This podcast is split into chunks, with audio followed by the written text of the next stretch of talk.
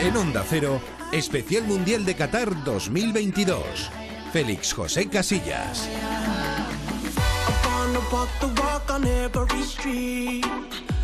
¡Mamma mía, qué gol, qué gol, qué gol! ¡Golazo!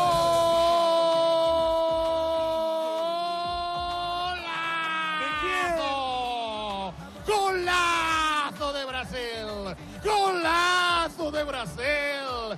¡Golazo de Brasil! ¡Richarlison! ha volado, ha enganchado una chilena espectacular, ahí en el punto de penalti, a la media vuelta, según venía la pelota, tras la llegada de Vini con Ney, el balón de Vini para picarla, el control magnífico, según venía, paró la velocidad del pase, la heló, la congeló, vio cómo subía, y la empacó. Extraordinario el giro, el vuelo en el aire, de una plasticidad sensacional, espectacular. ¡Qué golazo de Richarlison!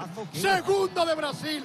¡Mamma mía, qué gol! ¡Oh, Brasil! ¡Oh, Brasil, qué gol! ¡Gol de Brasil! ¡Brasil 2! ¡Serbia 0! ¿Qué tal? Muy buenos días. Pues ya estamos todos, ya están en juego las 32 selecciones del Mundial. Ya ha comenzado el Mundial porque ayer jugó y ganó Brasil. Así que ya estamos todos en este Mundial de Qatar, que ya tiene un partido en juego hasta ahora, 11 de la mañana. Enseguida estamos con él, pero antes saludo a Oscar Conde. ¿Qué tal, Oscar? Muy buenas. Hola, Félix, ¿qué tal? Muy es el nuevo fuerte. Hemos puesto ya fuerzas y energías para aguantar un nuevo día de Mundial. ¿Cenaste bien ayer? Sí, sí, sí, viendo Brasil. ¿Tanto como Luis Enrique? No, Luis Enrique es que cena demasiado bien, yo creo. A ¿eh? ver lo que Demasiado cena el seleccionador Sí, sí, sí, sí. nacional, a ver lo que cena después de, de una jornada intensa de trabajo con su selección. A ver, que dije lo de los seis huevos y ya parece que solo como huevos. Hoy solo cené cinco. Dos eh, cocidos y tres fritos. Pero no como huevos todos los días. Pero repito, es uno de los alimentos que más nutrientes tiene. Pues es verdad, eh, Solo tienes razón, solo- lo de los solo, ¿eh? nutrientes, Solo pero dice, solo cinco cinco, huevos eh, por la noche, además con, con esa cantidad. indigesto, eh. Tres fritos, ha dicho Tres dos fritos y cocidos. dos cocidos. Dos Tres fritos y dos dos cocidos, dos cocidos. Sí, sí, sí. No sé cuántos huevos fritos eh, se desayuna por las mañanas Víctor Yu, pero hoy tiene trabajo porque nos va a contar desde las 11 de la mañana el primer partido de esta jornada que enfrenta a la Gales de Gareth Bale y a la selección de Irán. Víctor, ¿qué tal? Muy buenas. ¿Qué tal? Siempre me habían dicho que comer mucho huevo era malo, pero bueno, en cualquier caso, todo va cambiando, ¿no? Pues acaba de comenzar el partido, sí, en este Ahmad Bin Ali, en este partido para el Gales-Irán con buen sabor de boca para la selección galesa tras su empate contra Estados Unidos. Evidentemente hoy es la favorita y tiene que ganar para tener opciones de clasificar en la última jornada en ese partido contra los Estados Unidos. Está jugando con Genesey en portería, defensa para Mefan Rodon Davis, las bandas Robert Sineco Williams, al centro del campo Ramsey Wilson y Ampadu, arriba juegan Bale y Moore, enfrente está la selección de Irán, vamos a ver si puede dar la sorpresa en este partido, juega con Joseini en puerta, cinco atrás, Rezayanan por Aligañi, Hasafi, Joseini, Mohammadi, centro del campo con Golizadeh, Ezalotami y Nourolari, arriba juegan Taremi y Azmun, pita el partido un guatemalteco, Mario Alberto Escobar toca desde el bar, lo hace Drew Fisher, el canadiense, ha comenzado el partido, hay un gran ambiente, luce el sol en el partido 3 de la primera parte, Gales 0, Irán 0. Estábamos muy pendientes un día más de este Mundial de los Gestos y estábamos pendientes también de ese comienzo del partido y si los jugadores de la selección de Irán, los jugadores de Carlos Queiroz, iban o no iban a cantar el himno como en anteriores ocasiones. Yo por lo que he podido ver, Víctor, eh, eh, así como muy poquito, pero más de uno sí que estaba ya moviendo la boca. Eso sí, hemos visto algún aficionado en la grada que estaba realmente emocionadísimo. ¿eh? Bueno, que te decía Víctor que, que estábamos muy pendientes del gesto de la selección ¿eh? y, y de la selección de Irán, si iban a cantar o no iban a cantar el himno. Algunos sí que han movido la boca, ¿no? Y hemos visto también algún gesto muy emocionado en la grada de este Sí, estadio. sí, Correcto, correcto. Viendo cómo respondían los jugadores que ya lo hicieron en la primera jornada y la verdad es que ha sido pues uno de los momentos o otro, ¿no? De los momentos de este mundial, viendo si algunos de los jugadores, eh, yo creo que fundamentalmente más en el banquillo, ¿no? Cuando he enfocado al banquillo, sí que habría algún miembro del banquillo que, que movía un poco los labios de los jugadores, eh, prácticamente el 100%, por no decir el 100%, no lo han cantado. Pero bueno, sí, es el segundo partido de la selección de Irán y han hecho exactamente lo mismo que en el primero. Bueno, pues a las 11 de la mañana acaba de comenzar este Gales-Irán, luego a partir de las 2 de la tarde tenemos el partido de Qatar y Senegal, arbitrado por Mateo Laoz, el colegiado español. A partir de las 5 de la tarde, Países Bajos-Ecuador va a cerrar esta jornada de viernes. A partir de las 8, Inglaterra, Estados Unidos. Pero nos tenemos que ocupar de la selección de España.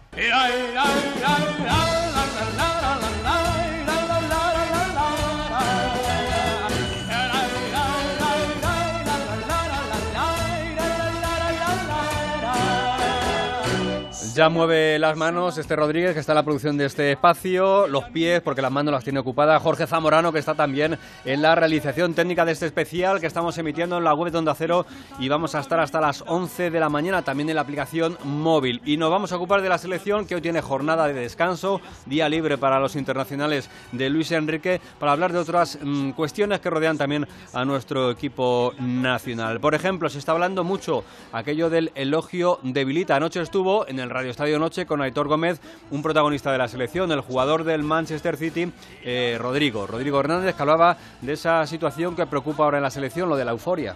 Sí, sí, sí, el halago debilita, eso es, eso es verdad. Eh, nosotros ya hemos, estamos limpiando lo de ayer, evidentemente que, hay que hay que celebrarlo, hay que alegrarse y también es importante eh, celebrar este tipo de cosas, ¿no? de empezar un mundial de esta manera pero ya vuelta a la dinámica, vuelta al, trabajo y ya pensando en que nos quedan dos partidos y que todavía no, no hemos conseguido el pase. Así que nada, mentalizados de que las sensaciones son buenas y eso te da confianza, pero que es el primer paso. Pues mucho trabajo físico en la selección y también mucho trabajo mental porque Luis Enrique insiste, el, el elogio debilita y no hay que creerse todo lo bueno que se está diciendo de la selección. Le vamos a preguntar a un periodista, a un compañero que es psicólogo deportivo, que sabe, de estas cuestiones y que trabaja aquí con nosotros en Onda Cero y que trabaja el aspecto mental también y que sabe si realmente esto del elogio debilita o es lo que se suele decir, es una frase hecha, pero vamos a ver si es verdad o al menos David Camps considera que es así. Hola David, ¿qué tal? Muy buenas.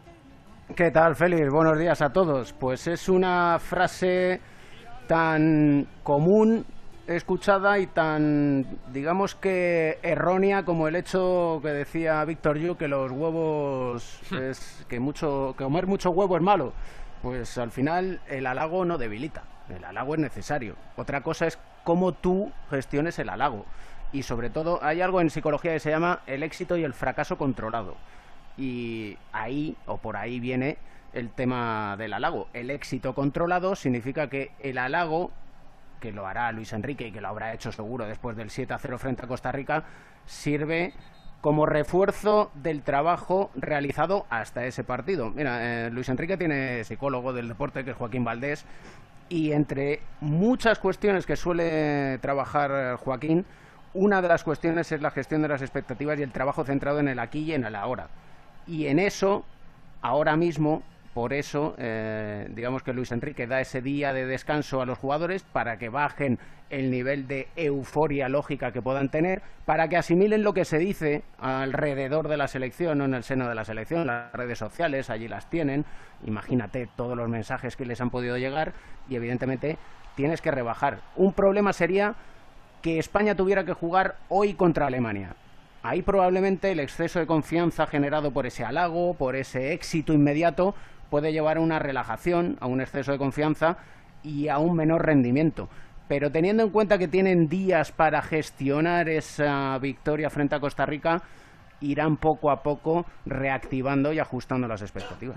Eh, sobre, este, sobre esta cuestión, decías, David, que tiene la selección psicólogo, por supuesto, es un aspecto fundamental ya en la preparación de un gran acontecimiento deportivo, o prácticamente para todos los que quieran hacer deporte al más alto nivel. Esta gestión en una plantilla de, de 26, eh, cómo se trabaja, porque claro, tenemos eh, futbolistas que hicieron un gran partido y que marcaron. Gaby, mejor jugador del partido, eh, Ferran Torres, dos goles, Morata que sale y marca, pero luego hubo otros jugadores que, no estuvieron en el terreno de juego. Eh, ¿Se trabaja de manera individual con cada uno de ellos? Porque claro, estar con 26 pacientes a la vez dentro de, una concentración de unas elecciones es complicado, ¿no?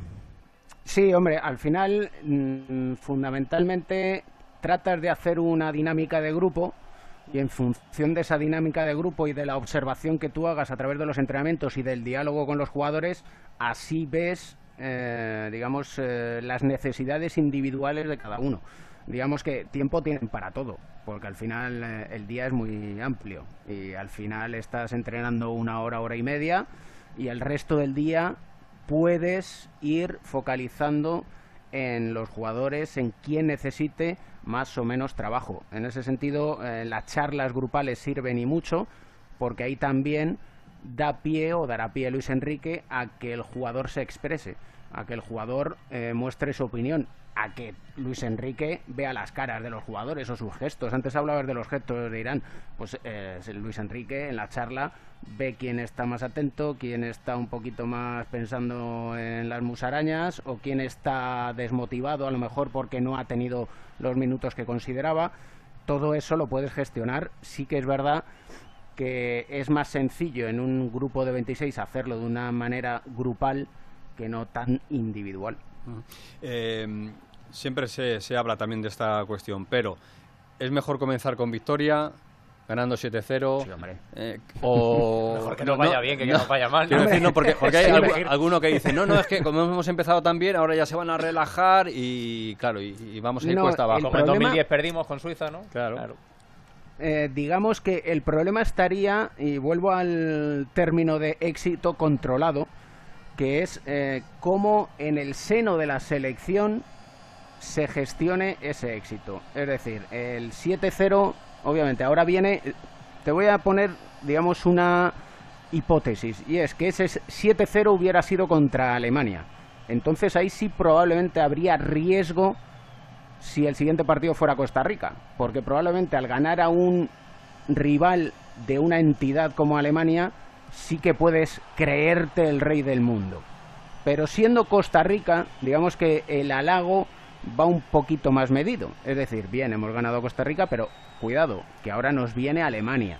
No es que vayas a generar tensión diciendo cuidado que viene el coco, porque eso generaría estrés y eso generaría eh, peor rendimiento, pero sí que ese 7-0, la forma en que consiguió ese 7-0, Luis Enrique utilizará las cuestiones positivas para atribuir el éxito a todo lo bueno que han hecho. Es decir, a jugar bien, a dar cuántos fueron 900 y pico pases, el 83% de posesión, la presión alta, el conseguir muchas ocasiones de gol.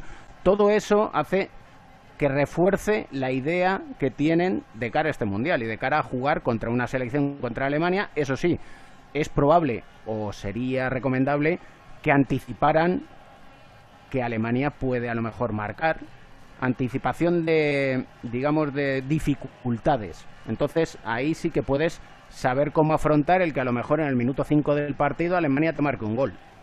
Tú eso lo tienes que tener previsto para que el equipo sepa reaccionar ante los momentos de dificultad que en un mundial te van a aparecer seguro Bueno, pues estaremos pendientes. La prueba es el domingo a las 8, cuando España salte a jugar contra Alemania y veamos cómo, que no tiene cómo día están para los trabajar. jugadores. Gracias, David.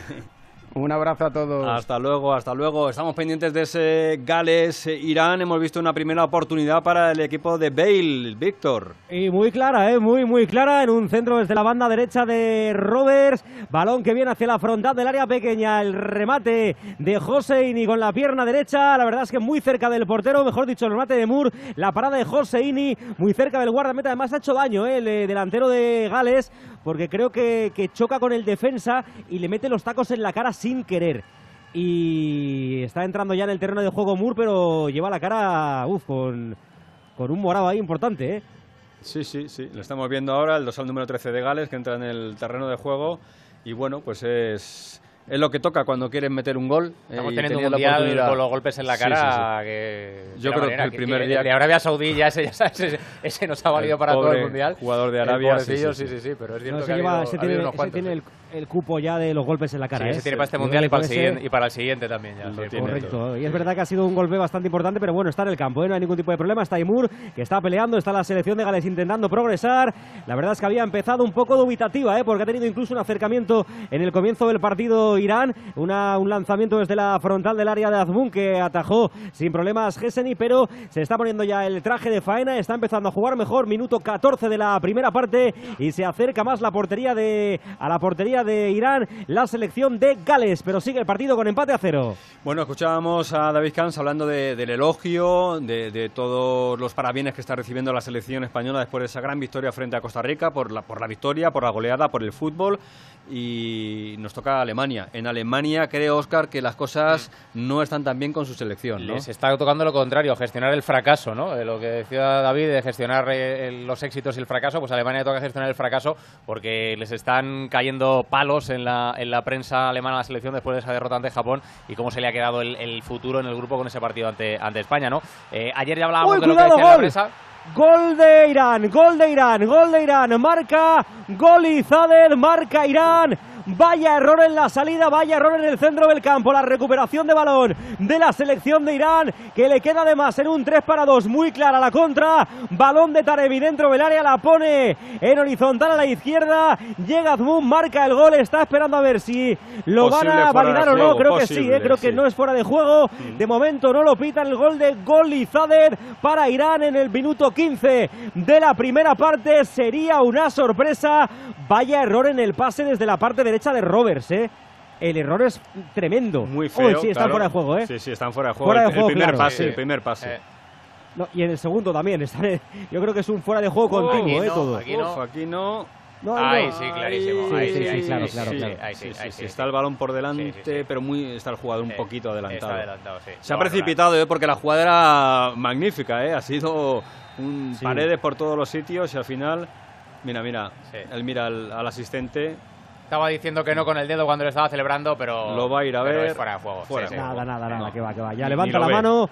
Gol anulado. Creo que el propio futbolista, el eh, jugador de Irán, no lo ha celebrado demasiado, ¿no? Estaba un poco ahí como diciendo, Oye, me parece que estoy en fuera de juego, pero qué ocasión y sobre todo qué error en el desplazamiento desde la banda derecha de, de Gales, ¿eh? Sí, un error terrorífico. Bueno, pues 0-0. ¿eh? Nos hemos quedado sin el primer gol de la jornada, pero el partido sigue abierto. Hablabas de, del fracaso en Alemania. Las críticas ¿no? que están eh, cayendo sobre la selección alemana. Eh, hablábamos ayer de lo que decían después del partido y hoy sigue un poquito todo en la misma, en la misma línea. Por ejemplo, en el diario Bill directamente contra el seleccionador dice la conducta de Flick plantea cuestiones internas. Hablan de la posición de Kimmich, que Flick dice le está dejando jugar en esa posición que él quiere en el centro del campo, aunque quizás se le necesitaría mucho más en la banda derecha, en el lateral, y que lo podría cambiar ante España. En Kicker directamente hacen cuentas eh, de las opciones de seguir para Alemania en el Mundial según el resultado que se ante España. Dicen que incluso ganando a España, Alemania podría quedarse fuera del Mundial y destacan unas palabras del seleccionador de Hansi Flick que dice ayer fallamos,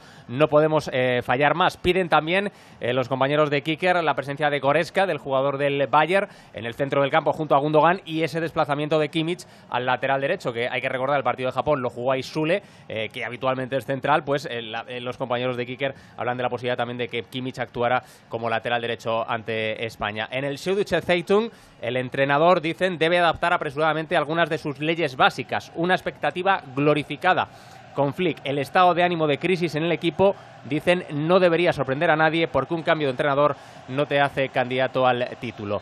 En el Frankfurter Allgemeine eh, apuntan que es un equipo sin carisma, que algunos jugadores ni siquiera quisieron el balón en el partido inaugural y que otros juegan demasiados pases sin, sin mensaje y hablan del error de Flick y sus consecuencias. Una defensa inestable, un centro del campo y un ataque abatido, sustituciones con consecuencias fatales. ¿Qué hay que cambiar? Se preguntan los compañeros de este, de este diario. En el Diebel directamente castigan a Hansi Flick de espaldas a la pared. Hansi Flick debería ayudar a la selección a recuperar su antigua gloria, pero después de solo un partido hay grandes dudas. La vergüenza ante Japón es la derrota de Flick. Dicen en una columna de opinión que el equipo es un espejo del alma alemana. La selección alemana hace un gran gesto respecto a, ese gesto de taparse eh, la boca antes del partido, pero falla cuando se trata de rendimiento. Y es que inciden en esto. En el diario TAD dicen solo campeones morales. Los alemanes volvieron a arruinar el partido inaugural y se preguntan ¿Ha perdido el foco el equipo por su celo activista? Bueno, pues es una de las razones, puede ser, puede ser, pero de momento en Alemania le están dando bastante a su selección. Hay una falta peligrosa a favor de Gales, Víctor.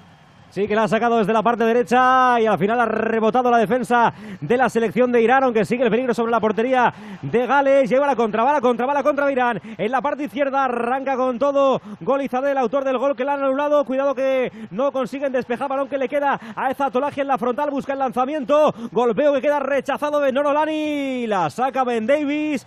Balón para Irán, es verdad que está Gales más volcado sobre la portería de Irán, pero cuidadito con estas contras porque ya han tenido otro susto. Bueno, primer partido de la jornada, primer partido de la segunda jornada del Mundial, ya han jugado todas las selecciones, así que ya hemos escuchado a Alejandro Romero cantar el gol de Brasil, pero también jugó y ganó ayer Portugal y ayer marcó su golito Cristiano Ronaldo.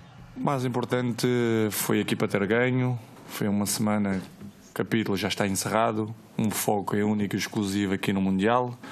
Como disse anteriormente, queríamos entrar com o pé direito, entramos, ganhamos, jogamos bem, ajudei a equipa. Tudo o resto não é importante, o importante é a seleção de Portugal. Todo muy importante, marcó su gol Cristiano Ronaldo, querían comenzar bien, lo consiguieron, Cristiano marcó su gol, eh, su gol en su quinto mundial, cinco mundiales consecutivos, marcando goles lleva Cristiano Ronaldo, es verdad que el de ayer de penaltito, pero, hmm. pero vale también, ¿eh? aunque luego también, exactamente, le anularon otro que podría ser gol. Bueno, y también jugó ayer la Uruguay, la Uruguay de Fede Valverde empatando a cero contra Corea. Lo disfruté bastante, eh, pasé nervios también previos al, partido. Eh, lamentamos mucho, obviamente, no haber conseguido la victoria, que era lo importante hoy pero por lo demás, bueno, eh, felicitar a cada compañero que ha dejado todo en los 90 minutos, eh, que ha trabajado, ha hecho un sacrificio enorme y, bueno, creo que si seguimos así unidos vamos a lograr grandes cosas. El MVP, el mejor jugador de ese partido, con un remate espectacular que se estrelló casi casi con toda la escuadra de la portería de Corea. Bueno, pues ya están todas las selecciones en juego, luego escucharemos cosas de Brasil, pero llega el momento de hacer el primer balance del Mundial porque se han jugado ya todas las elecciones, ya tenemos la opción de decir que nos ha gustado, que no nos ha gustado. Eh, futbolistas por ahí que pueden destacar. Por ejemplo, nos escuchan ya Alejandro Romero. ¿Qué tal, Alejandro? Muy buenas, Qatar. Hola, Félix, ¿qué tal? Muy buenos días a todos, ¿cómo estáis? Y está también Miguel Venegas. Hola, Miguel, muy buenas. Hola, ¿qué tal? ¿Cómo estáis? Bueno, pues eh, vamos a ir rápidamente con una encuesta porque además Miguel tiene que impartir magisterio en breve, con lo cual le tenemos que dejar libre. No, me quiero yo perder esa clase de Venegas. Queremos dejar libre rápidamente. Así no, que no está por streaming ¿eh? la clase, ¿no? Grábatela y luego la mandas. Y luego la mandas, sí, que tenemos, o, haces un Twitch, ¿eh? que también estás muy acostumbrado tú a esto del, Twitch. Bueno, eh, os pregunto directamente, ¿vale? Así vamos eh, alternando. Por ejemplo, para ti, Alejandro, la mejor selección de, de esta primera jornada del Mundial. Compartido con España, porque no podemos excluir a España, evidentemente, después de la exhibición. Brasil. A mí ayer Brasil me, gustó, me gustó mucho. ¿Para ti, Miguel? No, para mí España, sin ninguna duda. Y después de España, si hay que poner España, eh, Inglaterra, Francia y Brasil me parece que han, bueno, han sido selecciones muy serias, sobre todo. Eh, yo me quedo con Brasil también quizá por la enjundia del rival, ¿no? Eh, Inglaterra es cierto que también ganó 6-2, España 7-0 ante Costa Rica, pero bueno, quizás Serbia era un rival más rocoso y a mí Brasil ayer es cierto que me gustó y sobre todo tiene una cantidad de opciones y de variables en, ataque tremendas. Mm. ¿Qué selección os ha decepcionado en esta primera jornada? ¿De qué selección esperabais un poquito más, Alejandro, por ejemplo? Eh, Argentina. Eh, Argentina ha sido la gran decepción y en general el fútbol americano. Luego, si quieres, entramos en, más profundidades. Y, hombre, y también por, por todo lo que se había dicho, que parecía que aquello era la quinta esencia del fútbol, los anfitriones Qatar, ¿no? Porque nos han llenado la cabeza de Qatar, Qatar, Qatar, Asia, no sé qué, tal, y resulta que Qatar fue una castaña en el primer partido ante, ante Ecuador, pero Argentina especialmente porque no puede perder ante un equipo como Arabia Saudí, que por otra parte ha sido un, dechado de, rigor táctico. Eh, Miguel. Sí, Argentina absolutamente, en todos los sentidos, eh, pero sobre todo en el mental, ¿eh? Y luego la defensa de Alemania y la fortaleza mental de Alemania en los últimos minutos, porque es increíble el, partidazo que hicieron y, lo, echaron al traste. Y luego a mí me decepcionó mucho ayer Serbia, muchísimo. Pero es verdad que con problemas físicos en jugadores importantes como Kostic que no jugó, Blaovic que jugó en la segunda parte, yo me imagino que fue un poco lastrado, pero también estuvieron muy por debajo de lo que yo esperaba. Vamos ya con lo individual. Eh, ¿Algún futbolista, Alejandro, que te haya dicho, bueno, este va a ser el futbolista del Mundial? Pues hay que buscar en España también. Eh, Gaby, a mí Gaby me, sigue pareciendo que es, que es, eh, que es un futbolista que se sale de todos los, los parámetros, los límites y que puede marcar diferencias allá donde vaya y, donde juegue, tanto en clubes como, como, como selección y lo ha vuelto a demostrar.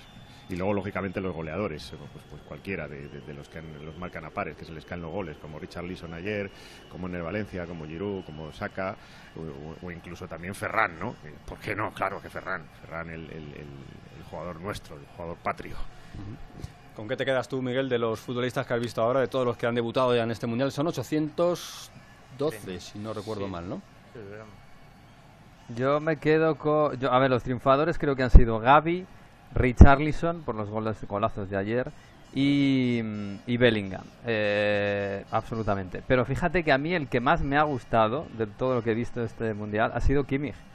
Eh, es verdad, él, creo que él no tiene la culpa de que sus compañeros no metieran los goles y tampoco creo que tuviera demasiada la culpa de los errores defensivos del final del partido. Y creo que dio una exhibición tremenda en el medio campo de, de Alemania. A mí me sorprenden los, las críticas porque me parece que hizo un partidazo espectacular. Él y todo el equipo salvo que no marcaron goles y luego la cagaron atrás, con perdón. Con perdón, eh, o como sea. Con, mucho perdón. Eh, antes me salté a Oscar con lo de la selección decepcionante. bueno, pero ahí sí, yo creo que la, selección no lo de Argentina, yo creo que ahí estamos, todos de, acuerdo que se esperaba, se esperaba más. Y futbolista, fíjate que hablaba Alejandro de, de Gaby, eh, pero para mí en España creo que el que es la piedra angular en el centro del campo, aparte de Busquets, si, si le permiten jugar como le pasó el otro día ante, ante Costa Rica, es Pedri, ¿no?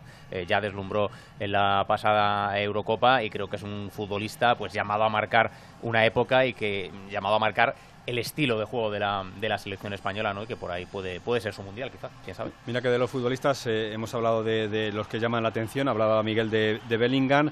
En cuanto a la tasación de los futbolistas, según este famoso portal Transfermarkt, el, el más valioso del mundial es Mbappé, son 160 millones, seguido de Vinicius, Vinicius 120, titular ayer con, con Brasil. Luego está Phil Foden, que estaría en torno también a esos 100 millones, y por detrás Pedri. Pedri sería el único jugador español de, de la selección española que estaría eh, en torno a esa valoración mítica de los, de los 100 millones. Y luego por detrás estarían eh, Bellingham y, Musiala, eh, el futbolista del, mm. del Bayern. Así que bueno, son futbolistas que, que ya conocemos todos porque estamos acostumbrados a verlos en los grandes clubes europeos. Pero ¿hay algún futbolista, Alejandro, de, estos, de estas selecciones así que, que no son tan conocidas que tú hayas dicho, mira, pues este, este tiene muy buena pinta?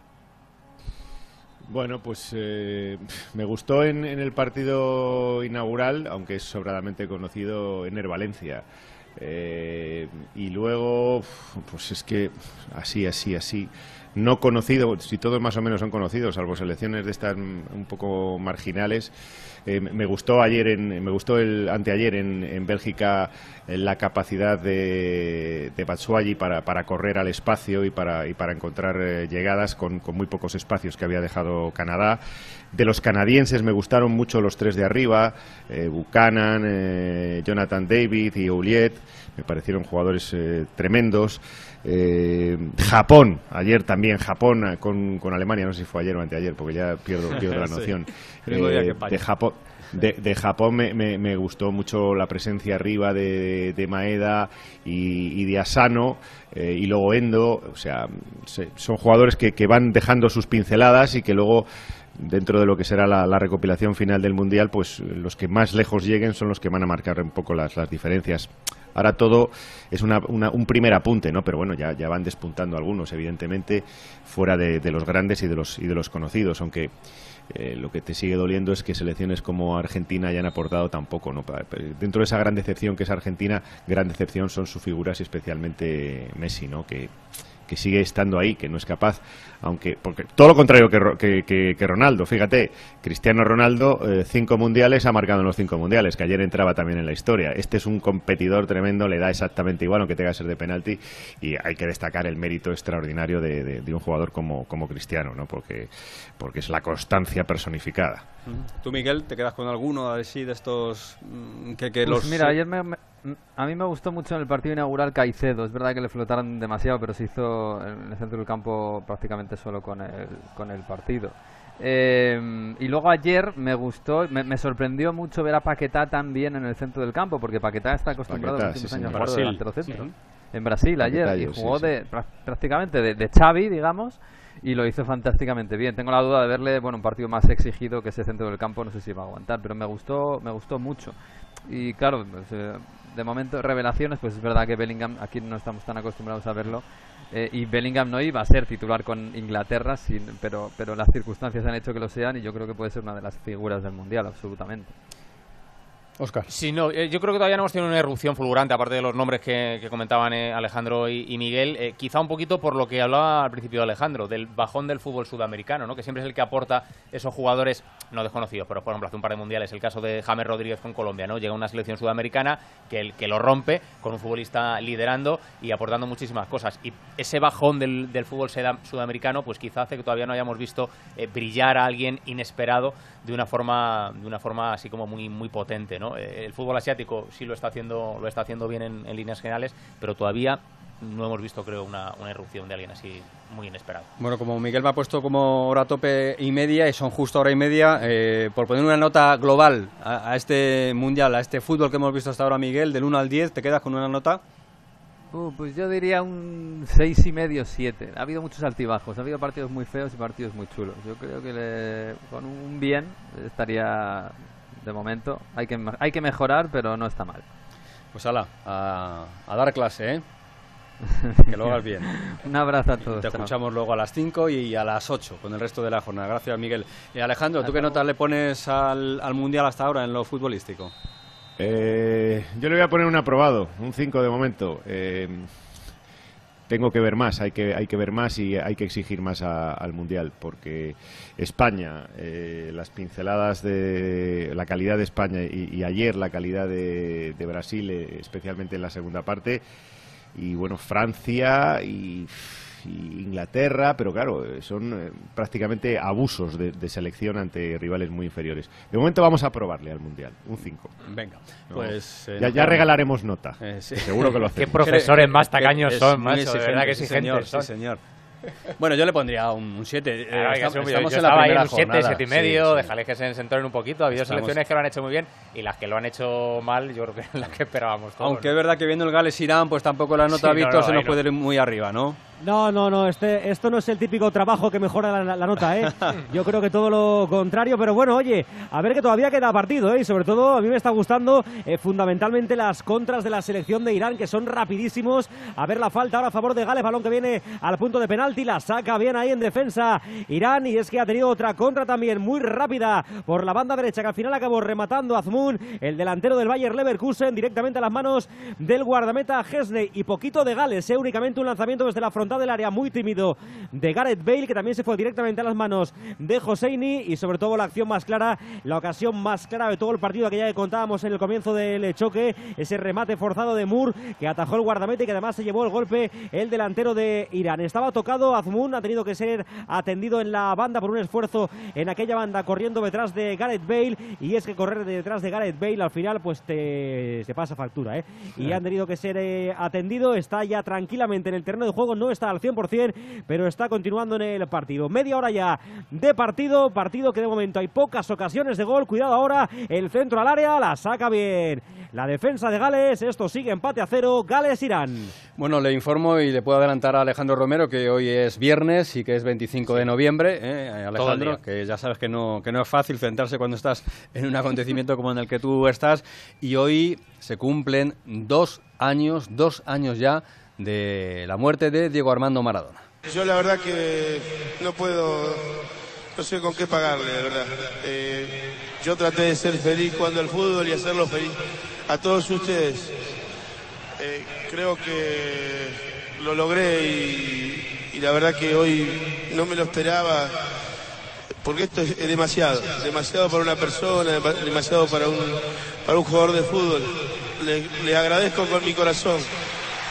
Esta es la despedida de Diego Armando Maradona en la bombonera. Eh, Diego Armando Maradona que falleció un 25 de noviembre del año 20. Ha anunciado el presidente de la FIFA, Infantino, que en todos los mundiales va a haber un día de Maradona. Hoy está plenamente justificado porque estamos en Estamos noviembre pleno mundial, sí, y sí. coincide con fechas mundialistas. ¿eh? Ya veremos el día que eh, puede ser el día 10 de cada mundial, por ejemplo. Sí, podría ser. ser el día 10 de cada mundial. Este homenaje a Diego Armando Maradona. Y en ese acto donde ha anunciado Infantino esta circunstancia y en un acto que se ha preparado en Qatar con compañeros de Diego Armando Maradona, con rivales de Diego Armando Maradona en los mundiales, está Rafa Fernández, que ha podido charlar brevemente, brevemente, porque no ha sido fácil, con un argentino, un argentino que está en nuestra liga, que entrena al Atlético de Madrid, se llama Diego Pablo Simeone.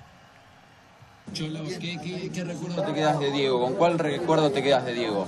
Bueno, no tengo uno solo, está claro que hay un montón de historias lindas que es difícil contarlas en tan poco tiempo. ¿Qué, ¿Qué, esperas del partido Argentina-México? Recién algo decías, que, ¿cómo te lo imaginas al partido? Medio duro, un juego posicional de México con el balón que lo hace muy bien, eh, posibilidades para los dos equipos y está claro de la, de la contundencia en una final tan importante, decisiva, será vital.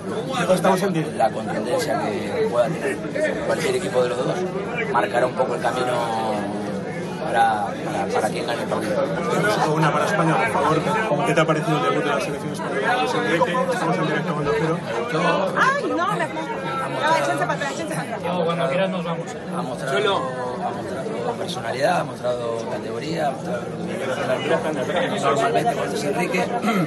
Así que esperemos que pueda seguir de la misma manera. Y feliz por el debut de Joao, me imagino, ¿no? Sí, ya, ya, ya. La verdad que yo, A ver, amigo, un poquito. Es un torneo ideal para él, cortito, donde se ve la belleza, donde se ve la velocidad, donde se ve y te enamoran jugadores como él. Ha jugado con mucha personalidad. Deja una para jugado, nosotros, amigo.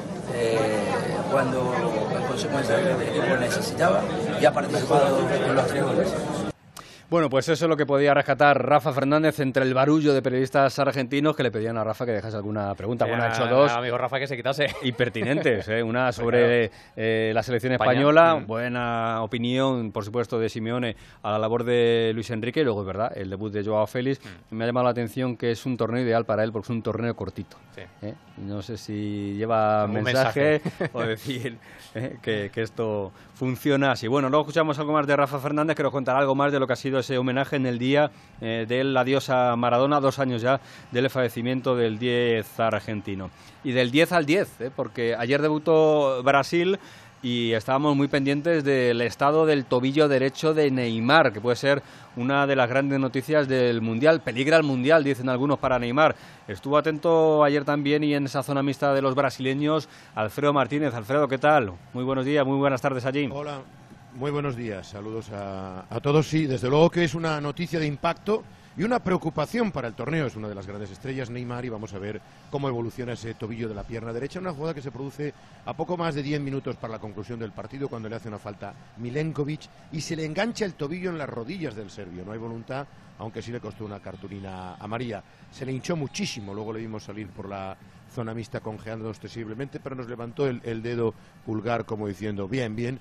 Tite tranquilizó un poco a todos, porque el doctor Rodrigo Lesmar de la selección eh, brasileña dijo que estas 24-48 horas, es decir, mañana por la noche, hora catarí, más o menos ya sabrán algo, eh, que ya estaba en tratamiento con el kinesiólogo, que tenía un, un fuerte esguince, hay que ver el, el nivel de, de ese esguince, el grado de ese esguince, y dijo Tite, ustedes estén tranquilos que Neymar va a volver a jugar en este Mundial. Además le vimos con, con muchísimas ganas, sus compañeros estaban preocupados.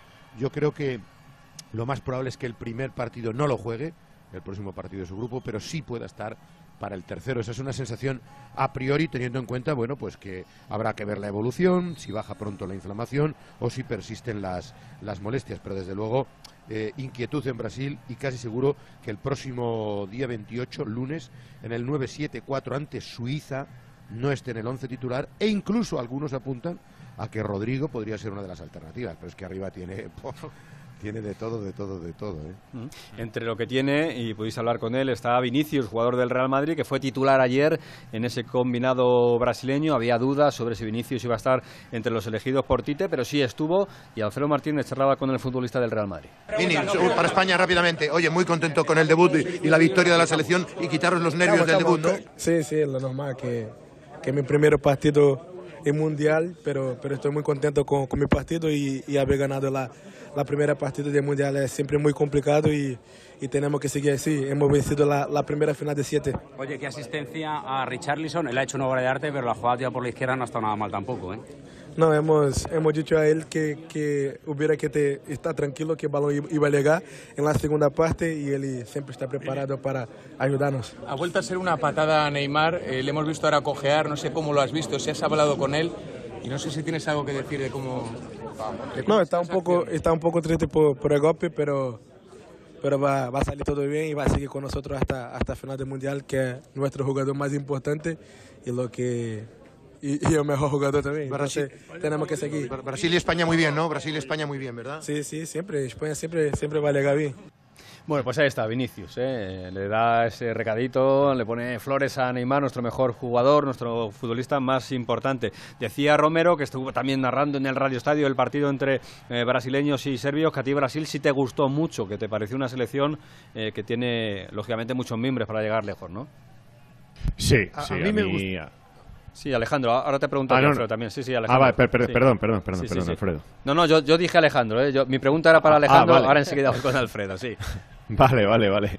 Eh, sí, sí, a mí Brasil me, me- me gustó porque, hombre, es la, está siendo la, la- gran esperanza de- del fútbol americano durante mucho tiempo, ¿no? Bra- Brasil y, y Argentina, porque no, o sea, es que llevan sin rascar bola, po- van para 20 años, porque desde el Mundial de Corea, en Alemania, eh, Italia-Francia a la final, en Sudáfrica, España-Holanda a la final, eh, en Brasil, Alemania-Argentina y, y gana Alemania, en Rusia, Francia-Croacia. Es que no aparecen ni en las finales casi, o sea, que es que el fútbol americano, yo no quiero desmitificarlo, pero, pero sinceramente nos venden muchas motos. Ayer discutía yo con Alexis a este respecto, nos venden muchas motos y muchos carritos con esta historia,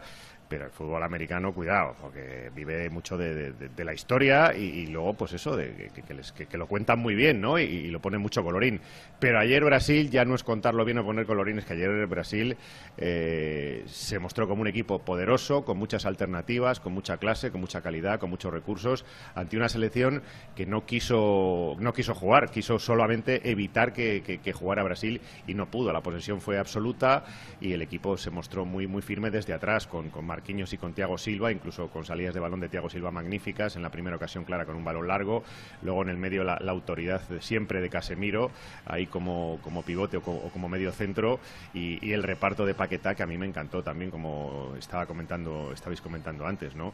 Y luego, por no hablar de, de- las llegadas por banda y, la- y los cambios, porque es que te da igual, eh, se va Rodrigo o se va Vini, en- Vini que, que también estuvo muy bien, lo que pasa que, bueno, le- luego le faltó el gol, tuvo dos ahí, eh, mano a mano prácticamente, y no, y no las certificó. Y luego es que, es que entra Anthony, que da igual, entra Fred, que te da lo mismo. Eh, se fue Richard Leeson, que, marcó los dos goles, el segundo por un golazo espectacular.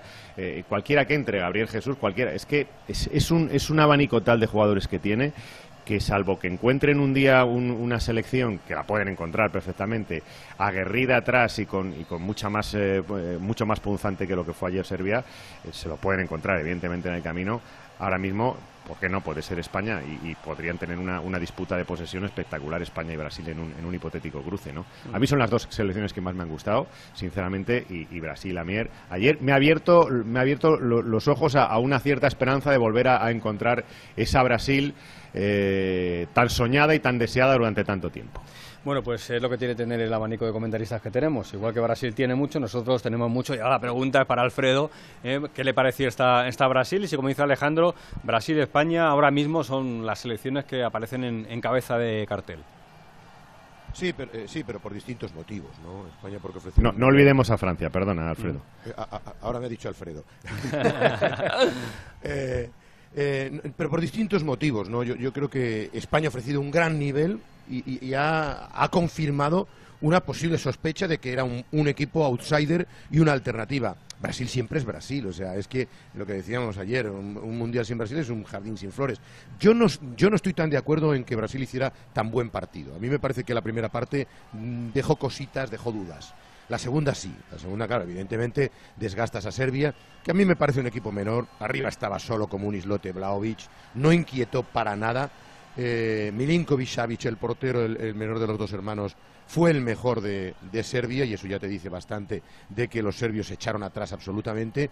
Pero en la primera parte hicieron la guerra por su cuenta, ¿no? Es verdad, claro, cuando se encierra un equipo, cuando tú tienes, ala, echas a correr a Vinicius, a Richarlison, a Rafinha, que por cierto Rafinha estuvo mejor con Brasil que con el Barça, y Neymar, que se le ve con esa necesidad de acaparar el liderazgo, es mucho equipo. Pero yo exijo que Brasil sea más el de la segunda parte que el de la primera. También es cierto que con el viento a favor y con lo que decía Alejandro también, que con tanto cambio de futbolistas, metes Anthony, que es un pelotero descomunal, tienes todavía incluso a Pedro en el banquillo, Rodrigo, que también hace cosillas, o sea, es un futbolista que no es que digas es malabarismo puro como todos los brasileños, pero hace muchas cosas. Yo, yo- yo creo que es un jugador súper, súper, súper interesante. Aunque a Vinicius, por ejemplo, no le salieron todas las cosas, desborda muchísimo. Bueno, pues nada, Alfredo, te dejamos porque luego tienes tarea. Iremos también hablando de ese Inglaterra, Estados Unidos, eh, que tienes luego en el Radio Estadio, y también de la previa de la Argentina-México, que es uno de esos partidos calientes, calientes ya de la segunda jornada. Así que luego volvemos Sí. contigo. Un abrazo, Alfredo, gracias. Sí, están, están, están todos movidos. eh, ya- por suerte nosotros somos la selección más tranquila de todas, porque en cada uno hay cada fregado y cada follón que luego os iremos contando a lo largo de los especiales. Un abrazo. Ahora hasta luego. volvemos. Eh, último minuto, más lo que añada el colegiado en ese Gales-Irán, Víctor. Correcto, que esperemos eh, que no sea mucho, eh, por favor, porque vaya primera parte que estamos viendo entre Gales e Irán. Ha habido otro acercamiento tímido eh, de la selección de Gales desde la frontal del área. El golpeo de Harry Wilson, golpeó un defensa y la pelota se marchó a córner. Se puede llamar esa ocasión de gol, porque tal y como está el partido, cualquier cosita nos vale. Últimos 15 segundos de la primera parte, al margen de lo que tiene que ser la prolongación. Bueno, ha habido yo qué sé, el, el momento en el que han estado atendiendo al delantero Azmun y poco más. O sea que yo creo que no habrá más de dos minutos. Aunque tal y como están las cosas Dos en este minutos, mundial. dice Víctor. Mínimo cinco, tal y como están. Vale, Bueno, entre eso, es entre eso y el gol anulado del VAR. Depende de, de- Eh, de cada árbitro, verdad. ¿eh? porque eh, eh, ayer esperábamos más de, en el partido de las 5 y al final se quedó en un par de minutos. Mm. sí, sí, sí. Cuatro. Cuatro minutos. Pues, pues el doble, ¿no? Si ya lo decía Oscar. sí, Ya pero te he sí, dicho, sí, eh, el- por ahí va. Bueno, aquí es verdad que está justificado Admun, Moore, el gol. El sí, gol sí, que sí. se ha perdido ahí, aunque sea en 30 segundillos en revisarlo. Por cierto, Sí, eh, es que yo- eh, lo comentabas antes, Víctor, es el jugador del Bayer Leverkusen, está Mm. haciendo una, una muy buena temporada, pero es uno de los jugadores que tiene más presión en este mundial, ¿eh? porque cada rueda de prensa, cada eh, gesto que él hace es uno de los eh, más eh, díscolos, de los que más se está quejando de la situación de represión que vive su país, y bueno, está en el, en el foco siempre. Y ayer, muy curiosa esa imagen de Carlos Queiroz bajándose ya una vez acabada la rueda de prensa, verdad que Carlos Queiroz es un, un hombre muy, muy educado, con unos modales muy tranquilos, pero dirigiéndose a la periodista de la BBC que no paraba de, cuestionar y las preguntas eran, eran todas sobre la situación política de, de su país y las preguntas eran para, para Taremi, que es un futbolista que ahora mismo está jugando en el Oporto. Y ya dijo Queiroz, bueno, bajó y le dijo, por favor, vamos a dejar de preguntar estas, estas cosas porque es verdad que, como se dice siempre, no los futbolistas van a jugar al fútbol. Claro, correcto. Y bueno, y tiene bastante presión tienen también, ¿no? Para que encima le descarguen con más mochilas a los, a los jugadores. Bueno, cuidado que ataca, que ataca Irán, lo hace en banda derecha, Golisabe busca en el centro, balón que viene hacia el primer palo, el remate de Azmun, precisamente. Remató ahí con el pie derecho, pero un poco forzado. La pelota se fue a la izquierda y además ha golpeado al central, que se ha quedado tendido en el terreno de juego. No sé si, si llega incluso a, a rematar el delantero del Leverkusen, pero, pero casi, ¿eh? Pues por un palmo, por un palmo no llega Por al remate porque se llega a meter sí, ahí sí. el pie de la bota. Sí, sí, sí. La verdad es que el pase era sensacional, ¿eh? Y había ganado muy bien la posición. Yo creo que se tira con la pierna contraria, no, no llega. llega, yo, no llega. yo creo que es incluso córner. Si toca alguien el balón es el, el defensa de, de Gales. Que se ha hecho Pero daño, ¿eh? Se ha yo creo quedado que tendido toca en ninguno de los dos. suelo. No toca ninguno de los dos, no. No, No sé si llega a rebotar en el, en el defensa que salta para intentar de- despejar el, el- el centro, pero yo creo que no, yo creo que va a ser, que va a ser Sí, puerta. es puerta, sí, sí, eh, es puerta, eh. Ha pitado puerta y estamos ya en esos últimos minutos de esta primera parte. Queda apenas minuto y medio para que lleguemos al descanso. La gente se lo pasa bien en la grada, pero porque claro, es que esto es un mundial. Pese a que el partido sea como sea, la gente está en la grada disfrutando del partido y disfrutando de las selecciones y de las contras de Irán. Uy, cómo se va por la banda izquierda, vaya falta. Vaya falta y va a ser la primera tarjeta amarilla del partido para Rodon, Joe Rodon, porque es que ha cazado al futbolista mía, de Irán. vamos, la sí. falta es terrorífica, ¿eh? No quiere, ¿eh? No quiere, pero vamos, se, pero se sí, va de frenada, se pasa, Sí, sí. madre mía. Ha ido diciendo, aquí no pasa. Si pasa el balón, no pasa el jugador. Como diría Víctor en las motos, ha hecho un recto, Sí, ¿eh? sí, sí. Víctor ha hecho un recto. Sí, sí, ahí. sí. Pero tremendo, vamos, ha ido recto, Madre mía, recto, se lo caza. Uf. Sí, sí. Y yo creo que sí que llega a darle, ¿eh? porque Sí, sí, Taremi Sí, sí que le da, sí. No, no, le da, pero que sí. saltar. Le No, da, lo- pero lo que, digo si, es le, que- si le llega... Le golpea, pero bien, Bueno, sí, sí, sí. Si se llega, que le llega a pillar con la pierna apoyada... uf. A lo bueno para Taremi es que lo ve venir. Eh, Yo creo que lo ve venir sí. Y, y- y entonces hace por intentar que no le dé. El expreso de le Gales le ha le sido. Sí, sí. Bueno, pues es la última acción, o puede ser la última acción de la Primera parte, es una falta a favor de la selección de Irán. Lejana está junto al banquillo de Gales. En la parte izquierda, vamos a ver quién pone la pelota. Está preparado ahí al lanzamiento eh, Hassi Jaffi. Los hombres de la defensa en la frontal del área haciendo el trenecito. Los jugadores de Gales. Y allá va el futbolista de Atenas, el central de 32 años. Resopla, la pone con pierna izquierda. Balón que viene al punto de penalti. Intenta el remate, le cae a Azmuni. La saca de cara para que la intente golpear el Zatolay. Lo soca la defensa de Gales con mucha dificultad. Y cuidado que la pelota le vuelve a caer en el perfil derecho para el centro. Intenta el remate Taremi que le pilla de espaldas. El rechace le cae a la frontal. La empala. Norolani directamente a las manos de Hesseney. Era un lanzamiento muy lejano, pero buscó portería, encontró portería y atajó el guardameta del Nottingham Forest. Bueno, pues ya está para acabado esto, ¿eh? Estamos con el tiempo cumplido. Minuto 49 de la primera parte. En cuanto ponga la pelota al piso, creo que va a pitar el final. Efectivamente, pita el final de la primera parte. Final en el Gales-Irán. Final sin goles. Otro partido que no va a pasar a la historia de los mundiales. Bueno, deja- dale tiempo, dale tiempo. Espérate, dale, espera la segunda parte. que igual luego hay un un 3-3 o algo, quién sabe. Gracias, Víctor. Eh, De momento No tiene 0 pinta, pero 0 bueno. 0 0 en este partido que abre la jornada de este viernes. Eh, con esto del movimiento y la cercanía de los diferentes eh, recintos donde hay información y donde hay fútbol, Alberto Pereiro, que, está, que ha estado pendiente de la rueda de prensa de Deschamps, seleccionador de Francia, le ha dado tiempo a llegar también al estadio entre Gales e Irán. Eh, primero le voy a preguntar por el, por el ambiente, luego hablaremos de, de Francia, pero el ambiente, la sensación, Pereiro, que tienes en ese estadio. Veo mucho fondo rojo, mucho de Gales. ¿Cómo están las cosas por allí? Alberto, ¿qué tal? Muy buenas. ¿Qué tal, Félix, chicos? Muy buenas. Bueno, vamos a ver. Eh, hay fondo rojo de camiseta de Gales y fondo rojo de butaca roja. Al final estamos Ah, hablando vale. de eh, af- aficionado eh, de Gales es una de las eh, comitivas más pequeñitas que hay por aquí. Debe haber unos 3.000, 3.500, más o menos lo que hay con la selección española. Y vinieron bastantes más, por lo que eh, he visto hoy, porque estuve también en el otro partido el otro día en este mismo estadio, ¿eh? frente a la eh, selección de Estados Unidos. Gales es el único equipo que ha repetido el mismo estadio en los dos eh, encuentros. Eh, de gradas debemos andar a la mitad, esto es sobre 40.000 y debe haber unas 20, 21.000 personas. Sí hay más aficionados de Irán, evidentemente, que están en el córner donde atacaba la selección de eh, Gales y en la parte superior del estadio, sobre todo, que son las entradas más baratas a la hora de comprar si no eres residente.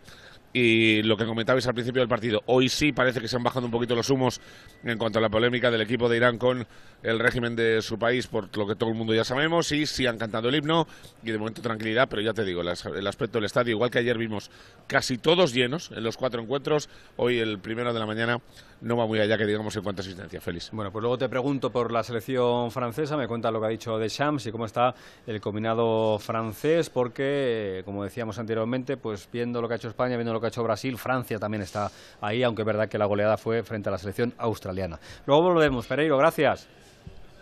Un besito, chao. Le pregunto también a Alejandro, porque luego tiene tarea con el Países Bajos, Ecuador. Eh, eh, Romero, pues, pues partido, partido interesante y partido donde podremos tener, en caso de victoria de uno de los dos equipos, al primer clasificado ya para los octavos de final, ¿no?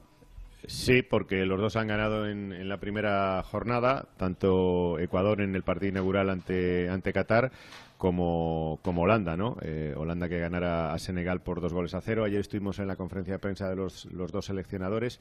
Por cierto, eh, Pangal eh, está desconocido. Sí, sí, sí, Ayer- sí, sí. Qué gran imagen esa, eh, de- de Van Gaal Ah, sí, ayer. sí. Lo- lo- lo Sí, vas a comentar, ¿no? Sí, sí, sí. Con el periodista, ¿no? sí. Mm. Con un periodista de Senegal que levanta la mano, le dan, le dan la oportunidad de preguntar y lo único que le dice, dice, yo lo único que quería decirle es que soy un admirador suyo de toda la vida, eh, no quiero hacerle ninguna pregunta, simplemente mostrarle mi admiración. Y Van Gaal se lo agradeció y acabada la rueda de prensa bajó, le invitó a acercarse al estrado donde él estaba, se, se hizo una foto con él, un abrazo tremendo y bueno, a partir de ahí pues, pues Van Gaal, eh, que, salió en, en loor de multitudes porque con todos los periodistas que estaban allí se quisieron hacer una foto con, con Van Gaal, pues eh, muy amable, muy, muy agradable. O sea, el Bangal que no conocemos. Eh, y no sé si será ya su condición, su condición y su edad que, le ha convertido en, un hombre afable y cercano, que ayer fue como se mostró y ha sido una imagen que ha dado la vuelta al mundo, ¿no? La de, la de Bangal abrazado con el, con el periodista. Papá Mamut se eh, llama el periodista de sí, Senegal. Sí, sí, sí, sí. Bueno, eh, del fútbol, pues, pues vamos a ver. Eh, vamos a ver Ecuador cómo, cómo llega el partido. Vamos a ver en qué condiciones está Ener Valencia, que ayer era duda. Decía su seleccionador Gustavo Alfaro que si por Ener Valencia fuera saldría con el hueso roto, eh, en una expresión muy, muy, brutal, pero que bueno, que había que esperar, había que cuidarle, que él esperaba contar con él, pero que hasta última hora no, no se sabría. No sé si habrá despejado ya la duda o no para, para el partido que tiene que jugar hoy ante, ante la selección de Holanda.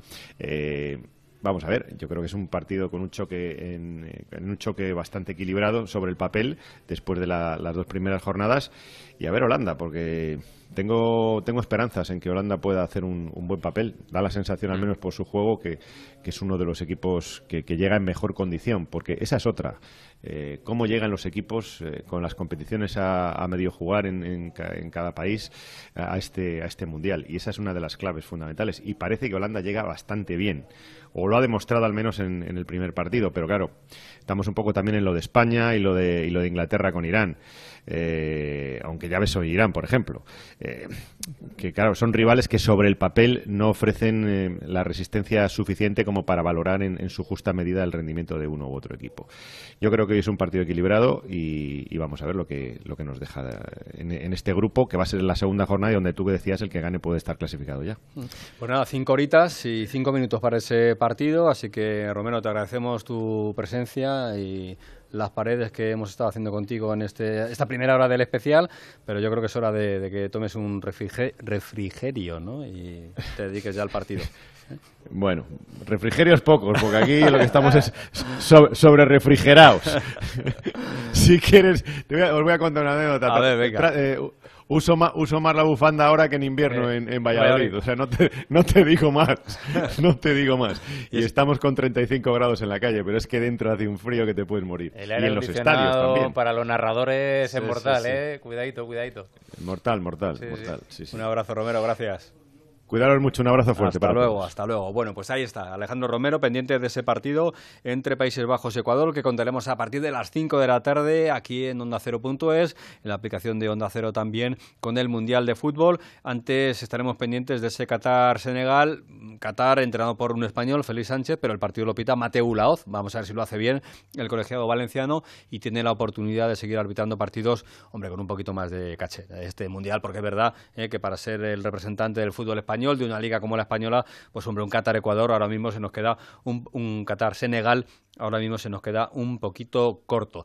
Anoche Estuvo en el Radio Estadio Noche de Onda Cero con Aitor Gómez, eh, Rodrigo Hernández, el futbolista de la selección, futbolista del City, y quizá la gran novedad en el once titular del partido frente a Costa Rica, no porque jugase como titular, sino por la posición en la que actuó. Es verdad que se venía comentando, que ya había probado con él Luis Enrique, pero fue el central titular de la selección junto a Emerick Laporte. Anoche estuvimos con él, ahora repasamos parte de esa entrevista que estuvo muy interesante, esa charla que mantenía con Aitor Gómez y con Fernando Burgos. Creo que hoy en día en el fútbol eh, la igualdad es máxima, eh, pero el juego estaba ahí, el juego era bueno. Yo creo que, el otro día las sensaciones fueron buenísimas, eh, creo que estamos completos en, todas las líneas, defensiva, ofensivamente, el equipo funcionó como, como un acordeón y, bueno, eso, eso se notaba, ¿no? Los goles son una consecuencia para mí del juego y más en nuestra selección.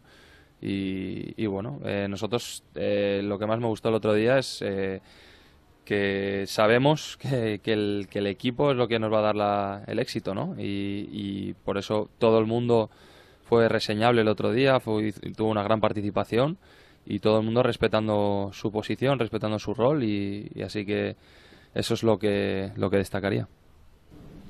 Mira, eh, el periodista que tienes delante, mi compañero Fernando Burgos, hace ya unos cuantos días me dijo, algo está preparando Luis Enrique, espérate, no vaya a jugar Rodri de central. Eh, pues lo clavó. Fer, lo clavaste. Bueno, había, había cosillas por ahí que podías intuir, ¿no? Rodri el día de Portugal en Braga eh, fue espectacular. Era un partido dificilísimo, no era Costa Rica, era Portugal con todo lo que tenía enfrente y bueno, había una posibilidad entre información e intuición, pues estaba claro que Rodri podía jugar perfectamente ahí con, con Aymeric Laporte, al que conoce perfectamente y llevan tiempo juntos, ¿no? Y la posibilidad salió cuando tuviste claro que ibas a jugar ahí.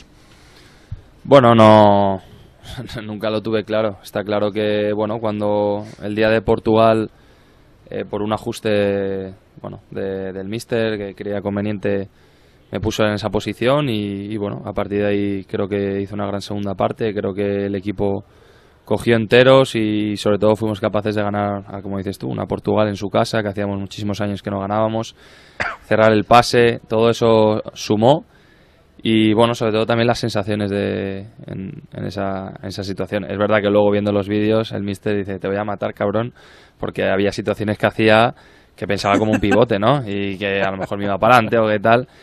Pero bueno, a partir de ahí sí que se fraguó un poco la idea y, bueno, el mister me ha transmitido me ha transmitido que, que existe la opción y que bueno que me vaya mentalizando. Así que bueno es una posición que también he jugado en mi club eh, alguna vez sobre todo el primer año que llegué. Así que no, no, me, no me pilla algo nuevo no y creo que es la posición más adaptable a un pivote la, la de central Eh, a mí hay algo que me, me tiene muy alucinado. Bueno, me tiene alucinado muchas cosas con vosotros. Eh, tú tienes 26 años, eres uno de los hijos de Luis Enrique ya desde casi desde el principio. 26 años y eres prácticamente un veterano en esta selección. Y ayer que podías verlo todo desde esa posición de central con todo el campo por delante, eh, ¿qué, qué piensa uno cuando ve a tíos de 18, de 19 años como Gaby, como Pedri, controlar el partido de semejante manera, que luego entra Nico y está como está, o Valde, eh, que sale debutando en un mundial, debuta con la selección española y lo hace como lo hace. Desde tu posición de central, viéndolo todo, ostras, eh, ¿qué, qué piensas? Bueno, eh, la verdad que, hombre, son chavales que, que tienen una explosión prematura, eso no hay, no hay duda, ¿no? Que tienen un, un pozo, un- una experiencia ya con lo poco que han vivido, que parecen que llevan toda la vida jugando. Y, y bueno, para el final las edades son un poco relativas, ¿no? Si, si eres capaz de, de explotar pronto, de, de asimilar conceptos rápido, de, de manejar las cosas como la, como la manejan ellos y tener las cosas claras, la edad es solo un número, ¿no? Y al final ves a, a chavales que, que juegan como, como tíos de 30, 30 y pico y eso es lo que importa en el fútbol, ¿no? Al final lo que dices tú, yo ya soy uno de los veteranos, pero joder, en otra selección sería de los jóvenes, ¿no? Así que imagínate el, la, la proyección que tiene esta selección y el futuro que, que nos espera. De hecho, Aitor, en el Mundial de Rusia hace cuatro años y medio, el más joven era Marco Asensio, que tenía 22. Fíjate. Rodri, es- Rodri estuvo en ese Mundial eh, ayudando a, a Lopetegui y luego a Fernando Hierro en esos entrenamientos con, con todos los demás. Creo que estaba también Jesús Vallejo. Y tenía 22 años. En esta selección hay nueve futbolistas de 22 o menos. O menos, sí, sí. O sea, es- a ver, que efectivamente la edad es solo un número y si demuestran lo que están demostrando, adelante, pero hay que ponerlos. ¿eh? Sí, sí, Pero no, se, demuestra el, el salto generacional, se, se demuestra, o sea, quiero decir, tú te... eh, eh, igual que tú eres un veterano en la selección y yo soy muy jóvenes, pero, joder, yo qué sé, escuché, escucharéis la misma música y hablaréis de las mismas cosas, y, o no, o se nota mucho también ese salto... A ver, a ver, de, de los 19 que tiene Gaby a los 26 que tengo yo, te digo que hay, hay un trecho, ¿eh?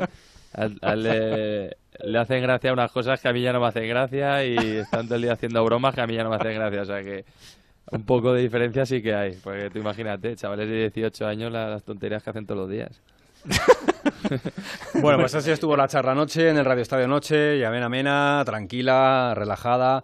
Eh, las victorias ayudan, por supuesto, pero bueno, da gusto hablar cara a cara con internacionales que nos cuenten pues cómo se vive este, este mundial. Y es verdad, ese salto generacional existe. Pues Eh, claro, claro que se y nota. siete años son muchos años. Sí, Parece sí. que no, porque nosotros seguimos viendo futbolistas de 26 que nos parecen jóvenes, pero es verdad que de 19 a 26 el salto Es y, la sí. madurez es importante. Son las 12 y casi 3 minutos. Continuamos en este especial en la página web de Onda Cero, ondacero.es, eh, con el Mundial de Qatar. Hacemos nada, una pausita, nos metemos ya en la segunda parte de ese Irán 0, Gales 0 y contamos más cosas de la selección. Hoy estamos eh, abriendo el abanico un poquito más porque la selección está de jornada de descanso y nuestros enviados especiales también se merecen un pequeño respiro.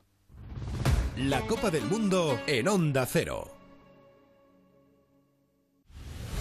Este sábado disfruta de una jornada apasionante del Mundial de Qatar en Radio Estadio.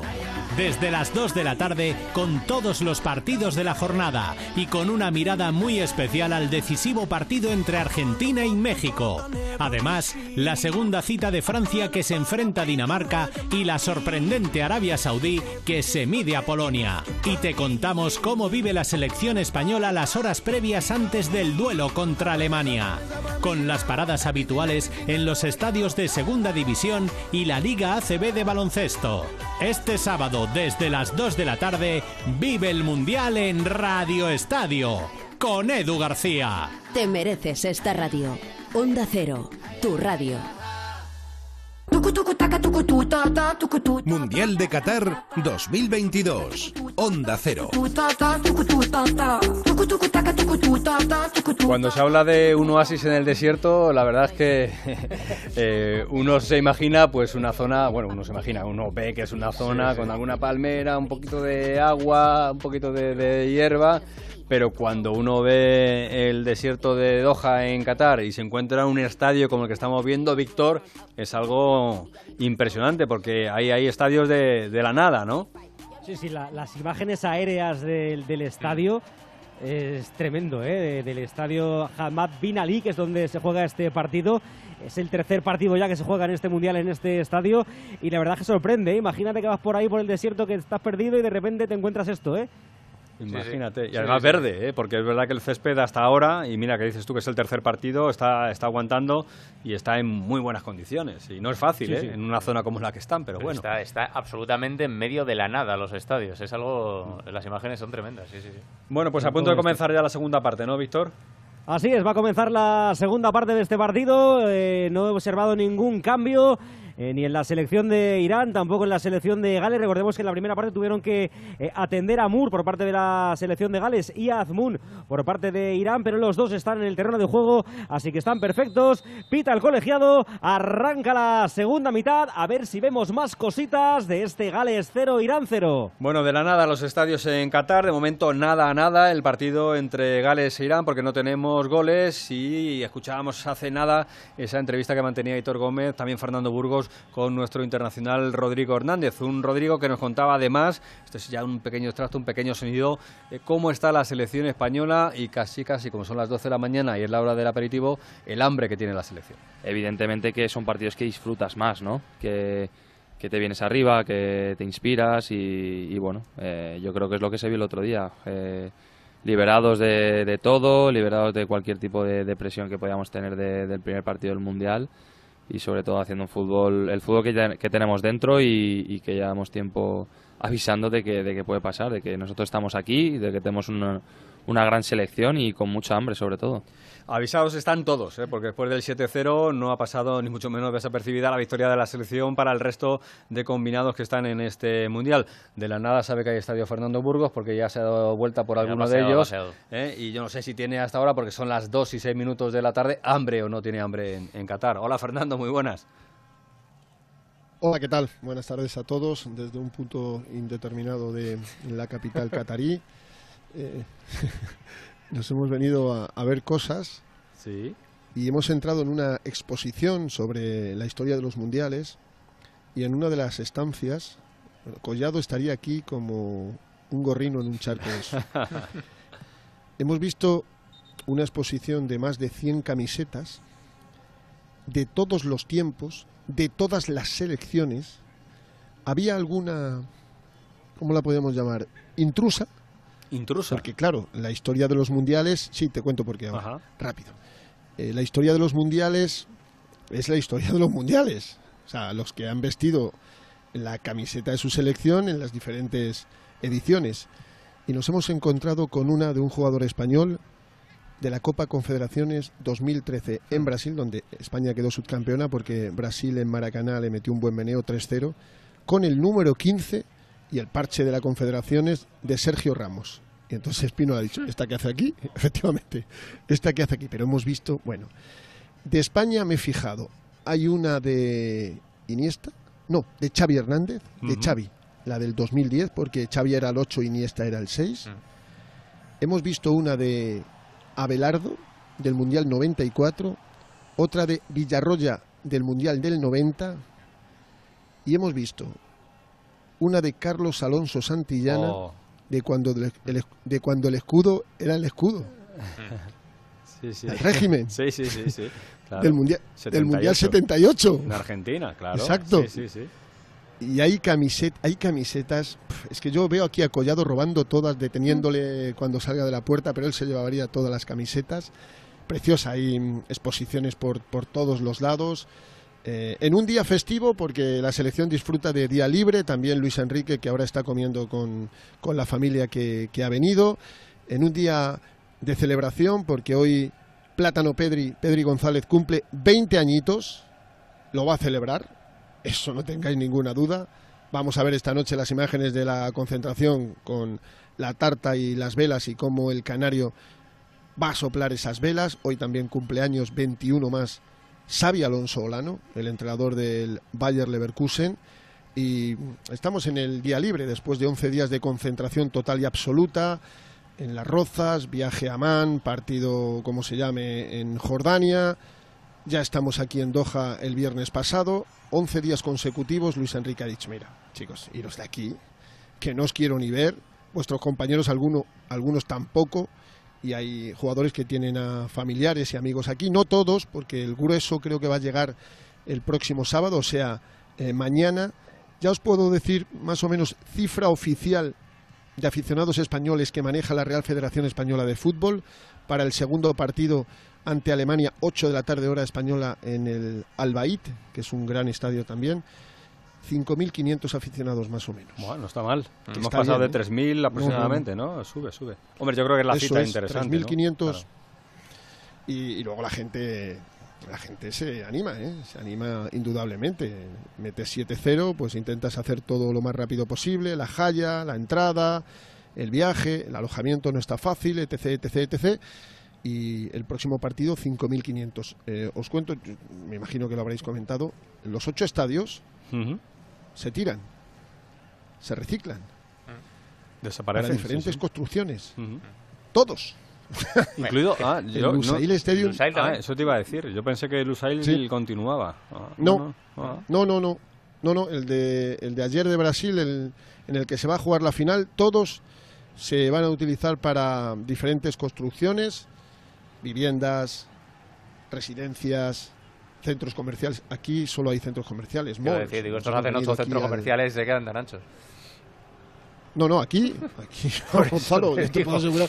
Mira, nos hemos venido a uno al azar, que, que diría un al azar, nos hemos venido. Hemos que, a ver, el Qatar a Vilas. Y esto es increíble. O sea, estamos a 10 minutos de la Perla, entre la Perla y West Bay. Aquí ya sabéis que el eje eh, maravilloso de Qatar es la Perla, Corniche, West Bay y Lusail. Y, eh, en todo eh, este núcleo urbano se, se concentra la, la mayoría de los habitantes. Luego si te vas un poquito más a las afueras, eh, no es lo mismo que... Bueno, perdona, perdona Burgos, te- perdona. Burgos, Te perdono, porque ha habido perdono, dos palos consecutivos. Dos palos consecutivos de Irán. Primero Azmur, Buah. la primera jugada que va al palo, continúa la jugada, sigue el peligro y el otro remate, el de Taremi de cabeza, también al palo. En apenas 30 segundos, dos tiros a la madera de la selección de Irán que ha empezado infinitamente mejor que Gales. ¿eh? Estamos en el 6 de la segunda parte. Vaya dos ocasiones consecutivas para la selección de Irán. Casi tres, te diría, porque el Sí, remate, luego el el, rechace, Sí, sí. Le, le viene a Azmoun y, y remata otra vez de, de cabeza, la, ya que estamos hablando de la perla, de, de Sí. la perla iraní, de Azmoun. Así que nada, bueno, pues eh, el segundo lanzamiento es espectacular, espectacular, con una comba del balón tremendo. Bueno, pues empate a cero, continuamos en ese Gales-Irán y estabas hablando, Fernando, de esa situación, eh, bueno, donde eh, se puede hacer un poquito de turismo y esa cornisa que tienen los, los catarís de, de lujo, ¿no? Sí, aquí hay, aquí hay mucho lujo, aquí hay muchos sitios. Alguien dudaba de que, de que esta ciudad, de que este país pudiera acoger un mundial con 32 selecciones y los miles y miles y miles de aficionados que iban a venir. Os puedo asegurar que esto es... A ver, yo no me he mimetizado y no voy a entrar en cuestiones políticas ni en cuestiones de, de otro... en temas que yo creo que ni, ni yo ni vosotros vamos a- a arreglar. Yo os digo que lo que está ocurriendo aquí es algo histórico. histórico. Estamos viendo que se van abriendo al mundo, luego a partir del 19 de diciembre no sabemos lo que va a pasar, pero ahora eh, es que es todo, todo perfecto. Vale, que hay atascos. ¿Y dónde no hay atascos? ¿Alguien ha ido al Allianz Arena de Múnich? ¿Alguien ha ido? Mm, ¿Alguien ha ido a...?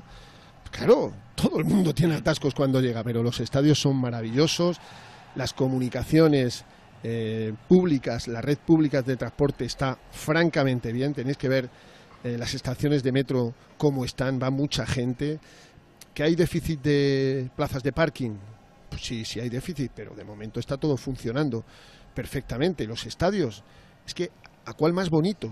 Las instalaciones por dentro, maravillosas. El césped, impecable. Eh, es que está todo perfecto, es que no os voy a engañar. ¿Cómo se come? Me preguntan a mí desde hace una semana. Se come fenomenal. O sea, no es que se coma bien, es que se come igual que en la calle Serrano de Madrid, en Goya, en Alcalá, en Castellana, en Lavapiés, en mi pueblo, donde sea. Se come bien en todos los sitios. Tienes comida de todo tipo. Eh, la gente está de momento con un comportamiento fantástico. Es un mundial diferente, sí. Y de momento va, después de los días que llevamos, cinco días, va todo absolutamente perfecto. Los sitios donde entrenan los equipos. Tenéis que ver la residencia de la Real Federación Española de Fútbol en la Universidad de Qatar. Pero preciosa. Están en patinete, porque van en patinete todos, incluido el séquito presidencial. Tardas desde la residencia a los campos de entrenamiento un minuto con sus patinetes, que de momento no nos han dejado ninguno, Espinola quiere alquilar uno, yo también otro, porque podíamos hacer la ruta esta por el, por el, eh, las zonas más, más bonitas que hay en, en Doha, pero ellos van todos en patinete, eh, el centro de prensa que nos han montado es muy bonito, solo hay una pega, que las cabinas de radio y las cabinas de televisión están en plena sala de prensa. Si metes a un protagonista y está una rueda de prensa, se van a meter los audios pues intentamos que el protagonista, como ayer Rodri, eh, llegue después. Bueno, ayer llegó bastante después porque nos estuvo esperando, hacer esperar dos horas y media. Y en cuanto podáis meter el test, que ahí el Está preparado, está preparado. a Rodri está. Sí, sí. Ah, está- está- y os va a sorprender muchas cosas, ¿eh? Os va a sorprender muchas cosas de las que contesta Rodri en, en ese test. Estuvo, estuvo bien. Yo a Marco le di un 8, a Rodri le voy a dar un 7 por el test. Vamos a ver los pruebas, pero las curiosidades que, que nos cuentan los jugadores de ver cuánto conocen a sus compañeros. Y ya lo habéis escuchado, la diferencia generacional es, es terrible, terrible entre, entre unos y otros. Y fíjate, Rodri, dice, es que entre Gaby y yo hay ocho años y es como si le sacara un mundo. Gaby tiene unas inquietudes, yo tengo otras. Gaby tiene unas aficiones, yo tengo otras. Gaby tiene un tipo de música, yo tengo otras. Por cierto, el que pone la música, porque así se lo han dicho sus compañeros, es el capitán Busquets, pero se deja llevar. Se dejaba llevar, pues Qué eso, se deja llevar, porque tú imagínate, ahí Iñaki Williams, ahí Morata, el otro y el de la moto, pues Va y haciendo luego coinciden todos en una cosa. Muy bien, pues Exacto, todo eso. en- eh, va abriendo, va abriendo la mano. en la selección. Así que nada, pues eh, ya nos contáis más cositas del día a día de, de Qatar. Es verdad que se merece también el enviado especial un respirito y eso nos está contando Fernando Burgos. Mañana rueda de prensa hora española una y media, rueda de prensa oficial de, de Luis Enrique de cara al partido frente a Alemania y el entrenamiento que contaremos ya en el Radio Estadio, pues a eso de las de las 4 de la tarde. ¿no? Cuatro. Cuatro de la Sí, tarde, cuatro. correcto. Las cuatro vuestra. Luis Enrique y Dani junto Olmo. a Luis Enrique Mm. habla Dani Olmo, exacto. Hablan los dos en el Centro Internacional de Prensa que tenéis que ver cómo es eso. Eso es una nave espacial multiplicado por 200.000. Increíble todo cómo lo tienen organizado. Y luego la pillería española, Félix Gonzalo. Hay gente que se cuela en el buffet. No me digas, hombre. Oh, No lo por hagas. favor, por favor. Que son 55 reales. No, no lo hagas, por favor, no lo hagas. Pero bueno, ay, eh, las cosas que pasan. Escucha, de España, de Argentina, de Italia no, porque no están. De Francia, ahí se cuela todo el mundo. ¿eh? El latineo que dice Ahí se algún cuelan- amigo Ahí mío. se cuelan todo. Sí, y luego por la tarde iremos al entrenamiento oficial eh, a las 6 nuestra, 4 vuestras y vamos a ver los cambios. Yo creo que no va a hacer más de dos. Yo creo que no va a hacer más de dos. Carvajal, si entra, y vamos a ver si puede entrar Morata, porque yo creo que no está del todo perfecto en medio campo. No creo que cambie. Vamos a ver, yo creo que solo va a hacer uno, dos, no, en fin, en fin, en fin. Vamos a intentar rascar un poquito los dos próximos días. Ah, y a la espera del árbitro que me imagino será de la Confederación Europea. Hay 11, tienes que descartar a Mateo por español y a Schieber por alemán, nos quedan 9. Podría ser, ojalá, Stephanie Frappar, la francesa. Wow, estaría muy bien. Gracias, Burgos. Cuídate y también a Espinola. A vosotros, Hasta luego. a, Hasta a luego. seguir disfrutando del Irán-Gales. Sí, y de buen tiempo que hace aquí en España. eh, que, que suerte tenéis. Adiós. Eso es. Hasta luego. Abrazo. Hasta Chao, luego. Eh, lo de Admún, Víctor, está en todas. En las ocasiones, en los golpes, eh, en todo lo que toca el jugador iraní. ¿eh? Y hasta en las rampas, ¿eh? Le acaban Sí. de dar una rampa, un calambre. Eh, le están teniendo que, que ayudar ahí los compañeros porque está teniendo un esfuerzo tremendo, ¿eh? Está haciendo un partido, le está dando valor a lo que hizo el otro día Inglaterra contra Irán, ¿eh? Porque está jugando muy bien la selección de Irán. De hecho, está jugando mejor que Gales, que acaba de hacer ya los primeros cambios. Se han marchado Conor Roberts y Harry Wilson. Ya han entrado en el terreno de juego Brennan Johnson y Daniel James para intentar cambiar un poco el partido. Pero de momento, la verdad es que parece que está mejor la selección de Irán. Yo creo que de esta no sale Yazmoun, ¿eh? Está No tendido tiene en el pinta, ¿no? Cara de mucho dolor. Está tieso, y está me tieso, parece sí. que le van a cambiar, sí. Hay dos jugadores, dos compañeros y el fisio y, y no, y el gesto que tiene de decir Sí, sí, hasta sí. aquí he llegado. ya, ya. no, ya la pierna ya me ha dicho que pare. 0-0, de momento en ese partido entre Gales e Irán. Decía Fernando Burgos que hay que escuchar el test, el test que anoche le hicieron eh, en Radio Estadio Noche, que le hizo Fernando Burgos al futbolista de la selección, al central de la selección, Rodrigo Hernández. El intelectual, el que lee más libros. Uf, no tengo ni idea, la verdad. Yo no leo. El bromista. No les pues te, pues te pega mucho leer. eh. Sí, Perdón pero no m- me aburre. No, fíjate hay otras cosas, pero leer me aburre. Eh, El el, más bromista, eh, Jordi Alba. El de la música. La música, bueno, le han metido el marrón a Busi, sí, Busi. ¿Qué pone? Pues lo, lo que le dicen los chavales. O sea, él es solo el ejecutor. Madre mía. es el ejecutor, pero pone los nuevos temas de ahora. El despistado, el que no se entera. Gaby. El que llega siempre tarde. Últimamente Carvajal, pero Gaby también. El otro día dijo Asensio, Lapor. Lapor, sí. mm. El mejor al FIFA, Uf, eh, mejor al FIFA tiene pinta de ser algunos chavales Gaby, sí, sí, o Pedri, sí, Pedri. tú no entras Joder, Gaby, FIFA. macho, ¿cómo está? Nada, ¿no? Entonces no te voy a preguntar por el peor porque qué maza. el más coqueto y creo que vais a coincidir todos. Uh, Sí, hombre. El más coqueto se llama Marcos Llorente. Todos, pero todos, macho. Es que ni lo piensan. El que engulle como si fuera una lima. eh, Robert eh, eh, Sánchez. Eh, Asensio nos dijo Azpi. Haz pilicueta. También, bueno. El dormilón, Eh, yo, ¿qué te tiras? me flipa, sí, sí, todo el día durmiendo. ¿Y el despertador? El despertador, pues ahí está, lo, Pues lo voy aplazando siempre, cada cinco minutos. Y el futbolista de los 26 con más talento. Talento. Joder, talento. ¿Qué es el talento? Es una buena pregunta. ¿Qué, qué es el talento? Reflexionemos Pues en sobre esa ello. selección, hostia, ¿qué es el talento? Pues el futbolista que hace cosas que, que nadie espera. Que nadie espera. ¿Todos queréis que diga Pedri? No. No, Eh, di lo que quieras. Ase- Asensio dijo Busi. Sí, Por ejemplo. Puede ser, puede ser, si el talento es eso, creo que Busi ha demostrado eso. Bueno, pues Busi el más talentoso y el MVP es Gaby, ¿eh? que está, sí, sí, sí, que está en todas, en está en todas, todas. despistado, el, Sí. el bromista, en todas, en todas está Gaby. Bueno, pues es la juventud de la selección.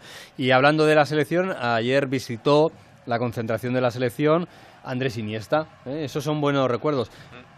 Se me ha olvidado preguntarle a Burgos, eh, bueno, preguntarle, eh, de, de estas eh, cosas que te aparecen de repente en la cabeza y dices, vamos a ver, si en un mundial que fue en verano, en un sitio donde hacía frío, Sudáfrica. en Sudáfrica y España ganó, en un mundial que es en invierno, en un sitio donde hace calor, ¿por qué no va a ¿Por ganar no? España? ¿no? claro, Pues oye. puede ser. Sí, sí, sí. Andrés Iniesta.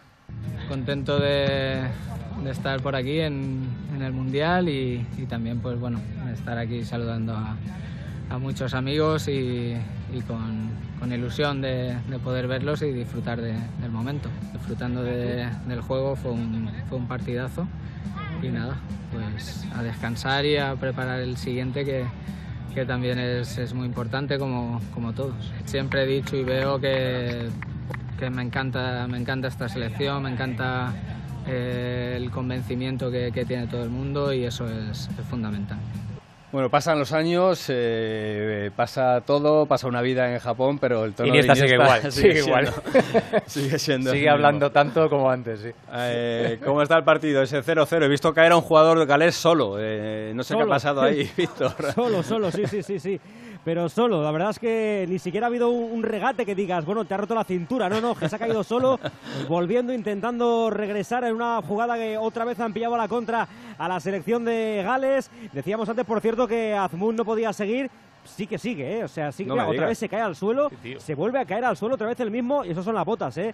Pero vamos, no, no es el que acaba de entrar al terreno de juego, pero en cualquier caso se ha vuelto a caer al suelo Nico Williams, que es el que estaba en eh, la banda cambiada en este momento, acaba de recuperar la pelota Gales, cuidado esta jugada que puede tener peligro en banda derecha, balón para James, que quiere pisar área, la saca bien, la defensa de Irán y cuidado que va la contra, cuidado que va la contra, va por la izquierda, Mojarrami atraviesa la divisoria, pone el pase más en la izquierda para Norali, va a pisar área, cuidado que puede hacer un recorte, golpea con pierna derecha, tapa la defensa de Gales. El partido está roto, pero sigue estando mejor Irán. Y Azmoun sigue, ¿eh? Sigue en el terreno de juego. Bueno, pues eh, vamos a ver. eh, es un superviviente, Almun. sí, sí. eh, ahí está, el futbolista Hombre, iraní del Bayern Leverkusen. una cosa, Félix, Sí. estaba, estaba ya para saltar al terreno de juego. Eh, Ansarifar, que estaba ya con el simpeto, había hecho el calentamiento, Mm. estaba hasta el colegiado con, el, con la tablilla para hacer el cambio y el jugador del Leverkusen, eh, Sardar Azmoun, ha dicho, no, no, no, no, yo no me voy. Y ahora yo está, aguanto está- como está ahí sea este estirando. partido". es que de hecho incluso Queiroz le he visto que estaba, eh, estaba hablando con los médicos y le han hecho el gesto, ha hecho el gesto del, del cambio y ha llamado rápidamente al jugador. Pero ahí está. Es que este manda mucho, este manda Sí, sí, mucho, sí, manda mucho ahí en la, en la selección. Bueno, empate a cero, Manda, ¿eh? 64 minutos de partido entre Gales e Irán, eh, saque de esquina favorable al conjunto que dirige Carlos Queiroz. Eh, escuchábamos antes a Rafa Fernández.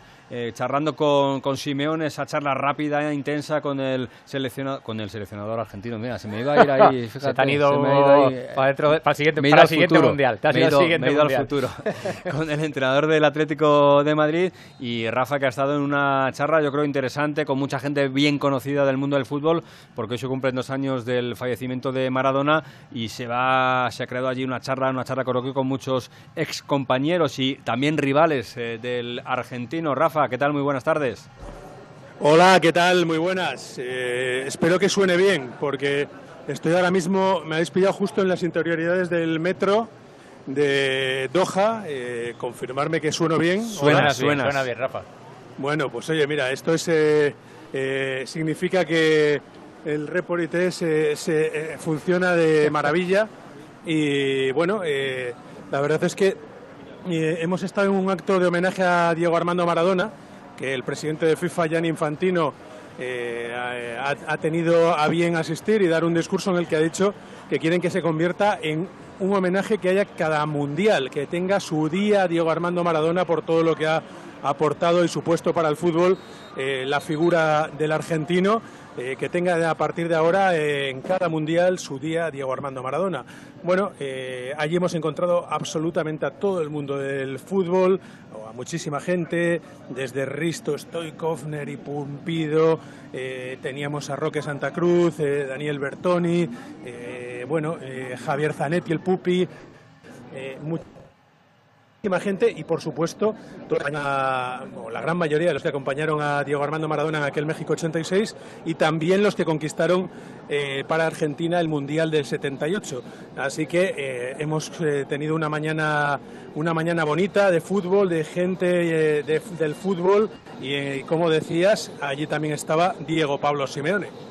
Bueno, pues hemos escuchado al entrenador del Atlético de Madrid hablando de lo bien que lo ha hecho la selección de Luis Enrique. Hemos escuchado también ese mensajito que le mandaba a Joao Félix diciendo que este torneo se adapta muy bien porque Joao Félix se maneja bien en los torneos Porque es cortos. cortito, ¿verdad? Es sí, cortito. sí, sí, sí, el torneo es cortito. Eh, lo que decía. Yo me he quedado con esa frase. No sé si la ha dicho eh, con, Yo también. con algo de también, mensaje o simplemente pues, porque le ha salido así y así lo ha dicho. Y hablabas hace nada, un, un instante, con, con Mauro Silva, así que este es el extracto de la grabación que nos mandaba Rafa Fernández con uno de los eh, mitos brasileños y también del Deportivo de La Coruña. Pues estamos aquí en este homenaje a Diego Armando Maradona y nos encontramos a sus grandes rivales también por aquí, porque la buena gente eh, sabe que lo que está en el campo se queda en el campo y luego ya seguimos jugando y estamos siempre con ellos. Eh, hablamos de un gran jugador, una leyenda como es Mauro Silva. Mauro, hola, muy buenas. Buenas, un placer estar aquí.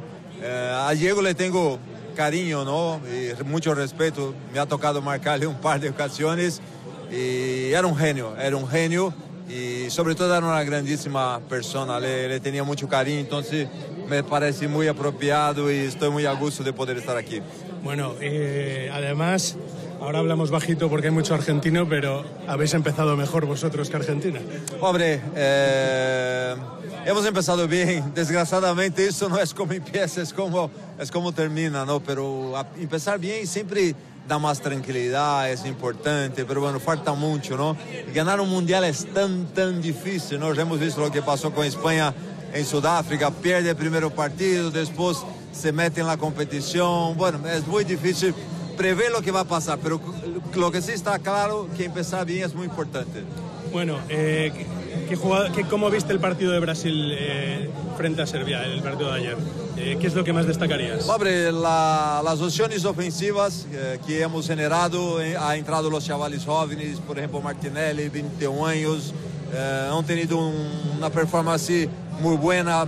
Defensivamente hemos estado muy fuertes ahí con Thiago Silva, con Marquinhos, Casemiro, o sea, ha dado una buena impresión, ha demostrado ser una selección muy, muy sólida, muy compacta y con muchas alternativas ofensivas. Y la última sobre España. Eh, bueno, ese 7-0, Costa Rica no tuvo su mejor día, pero eh, hemos visto que en las apuestas España de repente ha dado un salto y se ha puesto la- como segunda detrás de Brasil. Hombre, empezar bien es importante, ¿no? Pero hay mucho, hay mucho todavía. Es muy pronto para cualquier conclusión. Pero bueno, siempre da más tranquilidad, un ambiente mejor.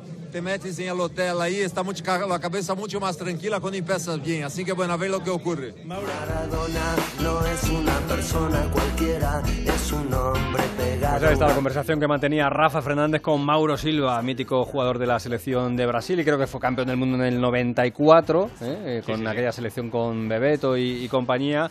Y luego, bueno, pues un jugador que fue importantísimo en ese Super Deport, el equipo de La Coruña, que ojalá pueda volver a reverdecer esos éxitos que tuvo con Mauro Silva en su equipo. Es una calle Mauro Silva en La Coruña. Ay, calle Mauro Silva, mira, sí, Mira, sí. Rúa mira. Mauro Silva. fíjate. Fíjate. Qué curiosidad. Eh, qué curiosidad. Bueno, Rafa, eh, por, por cerrar, eh, vas en el, en el metro. ¿Al metro cómo, cómo accedéis? ¿Con la, ¿Con la acreditación? ¿Está libre, por ejemplo, como en los Juegos Olímpicos? ¿Puedes viajar en, los tra- en el transporte público con, con tu acreditación?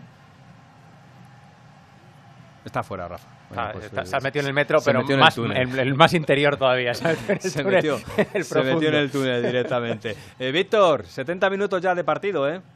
Sí, señor, y al final se ha marchado, ¿eh? El, el héroe no podía más. Cuidado que sigue atacando Irán, primer palo, atrapa Hennessy, el, Hennessy, el portero de Gales, otra ocasión, otro acercamiento de Irán. Decíamos que al final Azmoun no ha podido más, se ha tenido que marchar del terreno de juego. Hombre, si por él fue- fuese, quizás seguía, ¿eh? Pero la verdad es que yo creo que ya no podía absolutamente más. Yo, el- si no, el si no he visto mal. Víctor, eh, desde el, el primer intento de cambio hasta el segundo eh, ponía 5 con 5 con 1 eh, distancia recorrida sí, y en el otro ponía 5 con 3 o sea que en los Bueno, no se ha movido había, mucho. había hecho, Ha había pegado hecho 100 nada metros, ¿no? Uy, cuidado a la contra, cuidado a la contra, cuidado a la contra. Por parte derecha, Rezayan para Irán, que la pisa, pisa ahora hacia la parte derecha. Pone el centro para Golizajer. Busca el centro, primer palo. Tiene que meter el pie Rodón, enviar la pelota, saque de esquina. Otro acercamiento a más del equipo de Carlos Queiroz. Bueno, Pues sí. la verdad es que Inglaterra el otro día, la verdad es que parecía fácil, ¿verdad? El partido contra Irán. Pero Irán hoy está jugando muy bien, ¿eh? Cuidado que saca rápidamente el saque de esquina. Balón que viene al punto de penalti. Pelota que queda rechazada. Golpea desde la frontal del área. Otra vez el rechazo de la defensa de Gales que lo está pasando bastante mal en esta fase del partido. Bueno, pues por cerrar con Rafa, que ahora sí le hemos eh, recuperado. Rafa, eh, ¿cómo entras en el metro? ¿Utilizando Se tu acreditación? igual, Félix, sí. Se entra igual que en los grandes eventos con la acreditación. No tienes ni que ponerla en, en ningún sensor ni nada, simplemente la enseñas y para adentro. Así que, eh, bueno, es una buena forma de, comer- de entrar, de moverte y, bueno, es bastante rápido y la verdad es que otra forma eficiente para poder trasladarse aquí. Eh, está conectado eh, de los ocho estadios todos, todos los estadios menos uno. Hay siete conectados por metro, así que alguno tiene el metro un poco más lejos. O, bueno, eh, la gente, claro, lo, lo utiliza para, para salir. Bueno, pues nada, eh, buen viaje hacia donde vayas. Pues hacia, vamos hacia el módulo, al módulo de hoja de la perla de Onda Cero y luego os contamos, os contamos absolutamente todo lo que vaya ocurriendo durante el día. Ya sabes que tenemos a todo el mundo di- distribuido, distribuido por los partidos y e iremos contando todo aquí en Onda Cero. Por cierto que ayer estuve en el Portugal Gana Feliz y vaya vaya espectáculo de Cristiano, ¿eh? vaya espectáculo de Cristiano. Eh, la verdad es que es verle en el campo es espectacular, la motivación que tiene y lo que genera, ¿eh? lo que genera eh, tanto dentro del campo como fuera. Lo contaba anoche eh, en la sala de prensa los periodistas como loco hacerse fotos con él. O sea, ya es eh, terrible, o sea, me parece una cosa de absolutamente de locos ver en una zona mixta cómo los periodistas quieren su selfie con algunas estrellas y con Cristiano ya corriendo detrás de él para intentar hacerse la foto. Tre- Tremendo. Gracias, Rafa. Hasta luego. Luego hablamos Un abrazo. de, de Portugal en, en un instante. Eh, tiene Irán contra las cuerdas a Gales, Víctor. Madre mía, cuidado al saque de esquina que va olímpico. Madre mía, casi la cuela dentro. Como ayer Neymar la ha sacado la defensa de Gales. Otra pelota rechazada, otro balón al área, otro intento de remate y otro despeje de Ben Davis. Ha tenido una ocasión. Ezatolahi desde la frontal del área, un lanzamiento que ha tenido que parar el guardameta de Gales porque se colaba ¿eh? en, la, cepa de, la parte derecha del ataque de, la portería y es que continúa, no le dura nada la pelota a Gales. Bueno, hace una cosa, Gales es un desastre. ¿Eh? Gales para mí es que el otro día contra Estados Unidos, aunque rascó el empate al final con el penalti de Bale y ahí apretó un poquito al final, pero contra Estados Unidos me parece una selección muy muy menor, de las peores del mundial, ¿eh? Es una Y selección hoy lo está tosca, es una sí, selección es una con mucha selección pelea, ruda, sí, sí, sí, que sí. pelea, que si te caza una contra y tal, pero no juega a nada, a nada. ahora ahora marcará gol, ahora hemos dicho esto y marcará, Exacto. ya lo verás. Correcto. ¿Ves, ves los jugadores que tiene, que juegan en equipos de la Premier, eh, la mayoría de ellos, ¿no? Alguno en, en- en Italia, a lo mejor, otro en Francia. Eh, y podrían, no sé, pero es verdad, es una selección muy tosca que apenas eh, nada. Neco Williams, quizá, que, que lo ha cambiado de banda ahora en la segunda parte, lo ha puesto en, las, en la parte derecha, eh, lo está intentando. Cero de Bale, o sea, Bale nada. Ha ha tocado tres balones, pero lo que decís, ahora llegará uno y la meterá dentro. Claro. vamos, es, lo que, es lo que tiene. Bueno, continuamos pendientes de ese 0-0 entre Gales e Irán. Hablando de, de partidos eh, duros, partidos complicados y hablando de, de Maradona, nos ha faltado, lógicamente, esa opinión de Maradona que, que no, visto, no ha visto, no pudo ver, por supuesto, esa derrota de Argentina frente a Arabia. Seguramente hubiese dicho alguna cosa interesante. Y Argentina se la juega mañana frente a México y pendiente de ese partido, de la previa ya de los entrenadores, está Alfredo Martínez. Vaya partidito mañana, Alfredo. Argentina-México, duelo de aficiones, además, ¿eh? Sí, sí, sí, desde luego va a ser uno de los que más colorido tenga y que más numerosos seguidores tiene, porque México es una locura. ¿eh? O hablamos mucho de Brasil, hablamos mucho de Argentina. A mí me llamó mucho la atención que el público neutral está con Brasil. ¿eh? O sea, eso nos daremos cuenta conforme avance el torneo. La gente quiere Brasil, eh, los cataríes están entregados y el público imparcial, entre comillas, o independiente, que no tiene selección propia, quiere a la canariña. Pero mañana vamos a ver un llenazo de reventón en el Lusail. Ah, Los grandes partidos se juegan en Lusail, son 88.000 espectadores, ahí se va a jugar la final, ahí de momento España en la primera fase no tiene ningún partido, pero confiemos en que lo conozca porque es un campo muy grande y además tiene unos accesos complicados, no tiene un, un cordón importante. Pues sí, ahora vamos a tener la rueda de prensa de la colectiva de Scaloni Lautaro Martínez, que van a hablar por parte de Argentina, y luego a las cuatro y cuarto lo hará el Tata Martino junto con un jugador de la selección azteca. Eh, siempre hora española, la- perdón, eh, hora de Doha, a la una y media Scaloni y a las eh, dos y cuarto lo hará el Tata Martino. Os cuento, en Argentina preocupación por el estado físico de Messi. Dicen que tiene molestias en el sóleo de la pierna izquierda, que incluso también tendría tocado el tobillo, pero que él se encargó de que le vieran al día siguiente de la derrota entrenar con el grupo para dar un poco sensación de normalidad dentro del difícil momento que está viviendo la selección argentina, ¿no?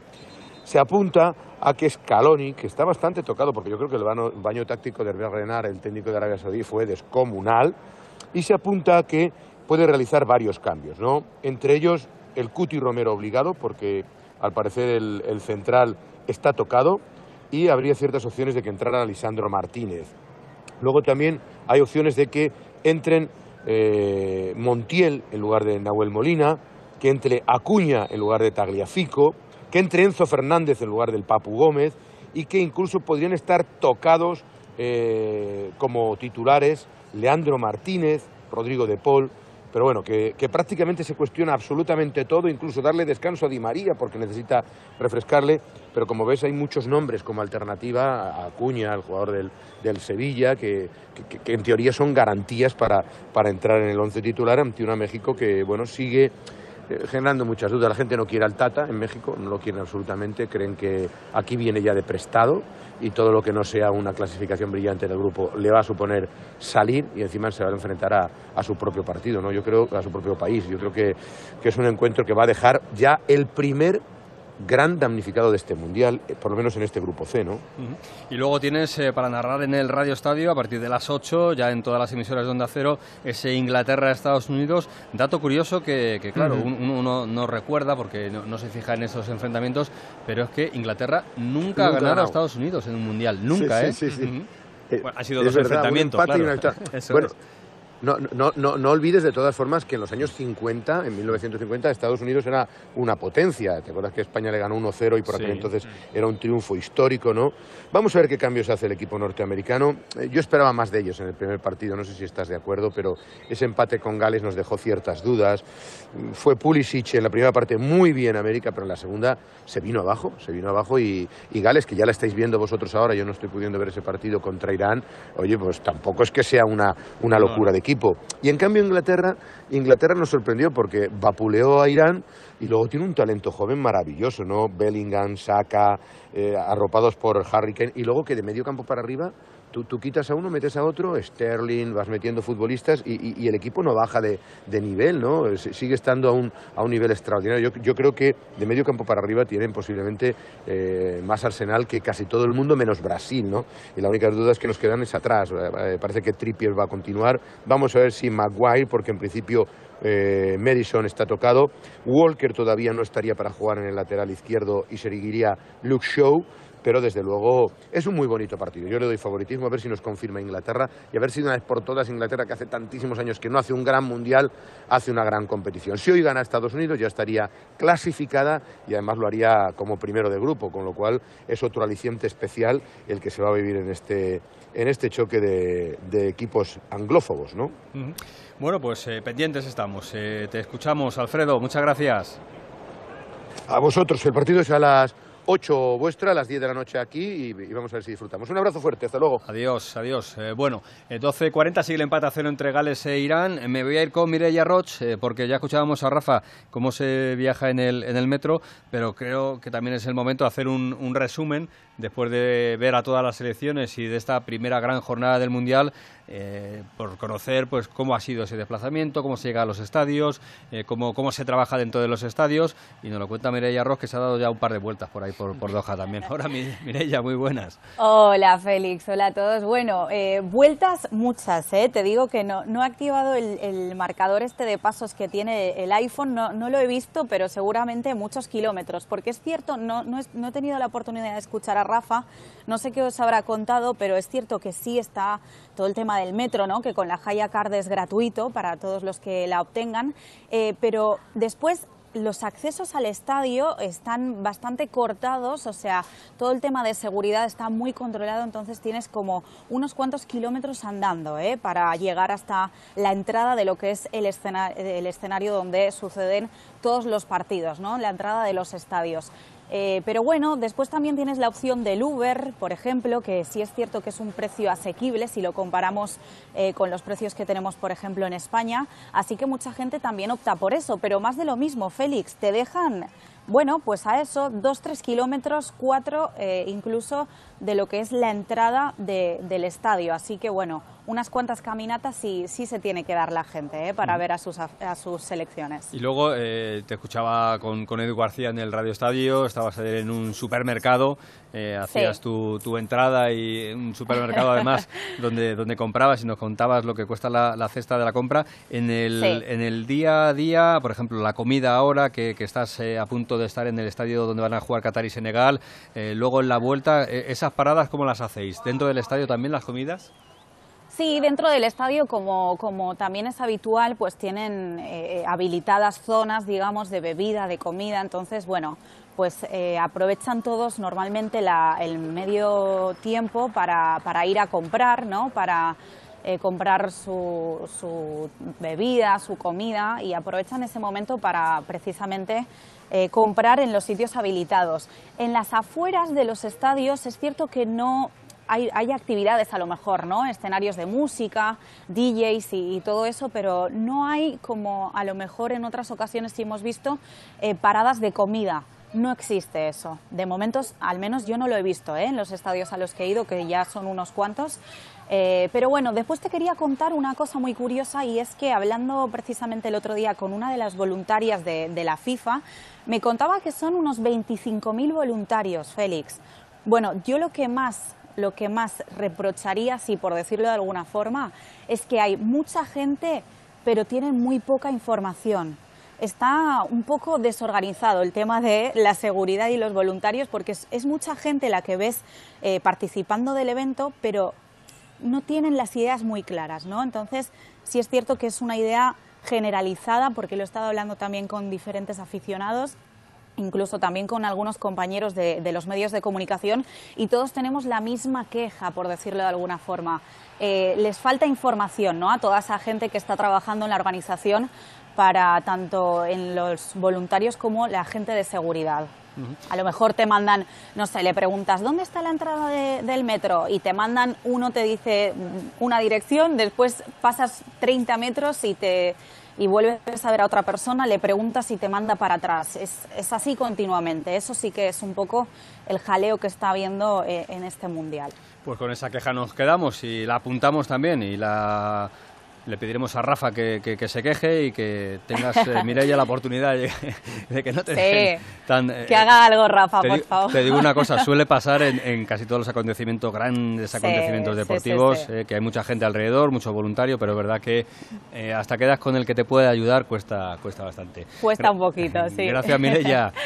Besos. Hasta chao, luego. chao. Ojo a la jugada en el Irán-Gales. Bueno, Wow. bueno, bueno, Otro la jugada, wow. mira, ha, ha pitado fuera de juego, ¿eh? Ha pitado fuera de juego de Taremi, que yo creo que sale en- de su campo, me da la sensación de que sale de su campo. Luego el portero sale fuera del área, se lo lleva por delante al delantero de. Oporto, al delantero iraní, y lo que hace es pitar el fuera de juego. Me parece que va a verlo, ¿eh? No sé a dónde va, va a verlo al bar, le sí. pega otra vez, sí, le pega otra vez con la Claro. rodilla. Hombre, primero, le- primero que es de cara. roja, ¿no? Hombre, roja. Es sí, sí, roja. sí, sí. Y Sí, creo pero que es que ha pitado, sí. pero es que ha pitado al El revés, fuera de es que- juego, es- claro. Claro. Claro. Fuera de juego, Ha yo, a mí me pare- en la primera juego. imagen me ha parecido muy justito lo de que esté en el campo. Mira, está revisando la jugada de. Los si es pies tarjeta están en el roja. campo, parte del Mm, cuerpo no, sí. pero bueno, eh, Buah, está es que revisando. de- yo no sé, eh, No, no, el luego viaje- quedan al el criterio del árbitro, pero, sale, roja, sale, sale, o sea, da- va a dar al balón, el balón lo toca el delantero y con lo cual se lo, se lo quita y le pega un rodillazo tremendo. Sí, sí, le pega Sí, un sí. rollazo en la cabeza, le remata la cabeza con la rodilla, sí. ¿eh? Bueno, el bar que por cierto le han puesto la pantalla casi en el desierto, o sea, la pantalla está lejos, está lejos, lejos, lejos. Eh. Hace el gesto del bar y creo que le va a quitar la tarjeta amarilla que había visto antes por protestar el futbolista de, de Irán y va con la roja. Tarjeta roja. Le quita la amarilla a Taremi y roja para el guardameta de Gales. Bueno, normal, normal. Eso no, no, quiere no, decir claro. que- eso Era quiere decir que- la que patada visto- de Karate Kid, vamos. Claro, pero lo que le anulaba todo Eh, era el fuera, era el de, fuera juego. de juego, sí. Pero como le, han- le habrán dicho en el bar que, Que que no. la acción es, Mm. es legal, o sea, que sale de su campo, Mm. todo lo demás vale. Y es que, la, es que se lo llevamos, que Sí, la sí, imagen sí. Que, que vais a ver ahora repetida Mm. es tremendo. O sea, la patada que, que- que le da al futbolista del, del Oporto es tremenda. Bueno, bueno, estamos en el 41, ¿eh? Estamos en el 41. Había crecido un poquito Gales, de hecho ha tenido una, una ocasión desde la frontal del área que se ha marchado arriba, la opción de Ben Davis, que se ha marchado arriba porque la paró el guardameta Joseini. Pero en cualquier caso, el partido está ahora mismo pues parado. Vamos a tener 15 de prolongación, ¿eh? Vamos a tener mucho. Vamos. Y este es el primer expulsado del Mundial, si no recuerdo mal. ¿eh? Yo ahora mismo, así de, Sí, sí, todo, sí. no, no he visto ninguna roja. Pues a, a ver cómo lo está viendo Alberto Pereiro, que está por allí también. Eh, Pereiro, ¿qué, qué está pasando? ¿Cómo está la gente en el, en el estadio?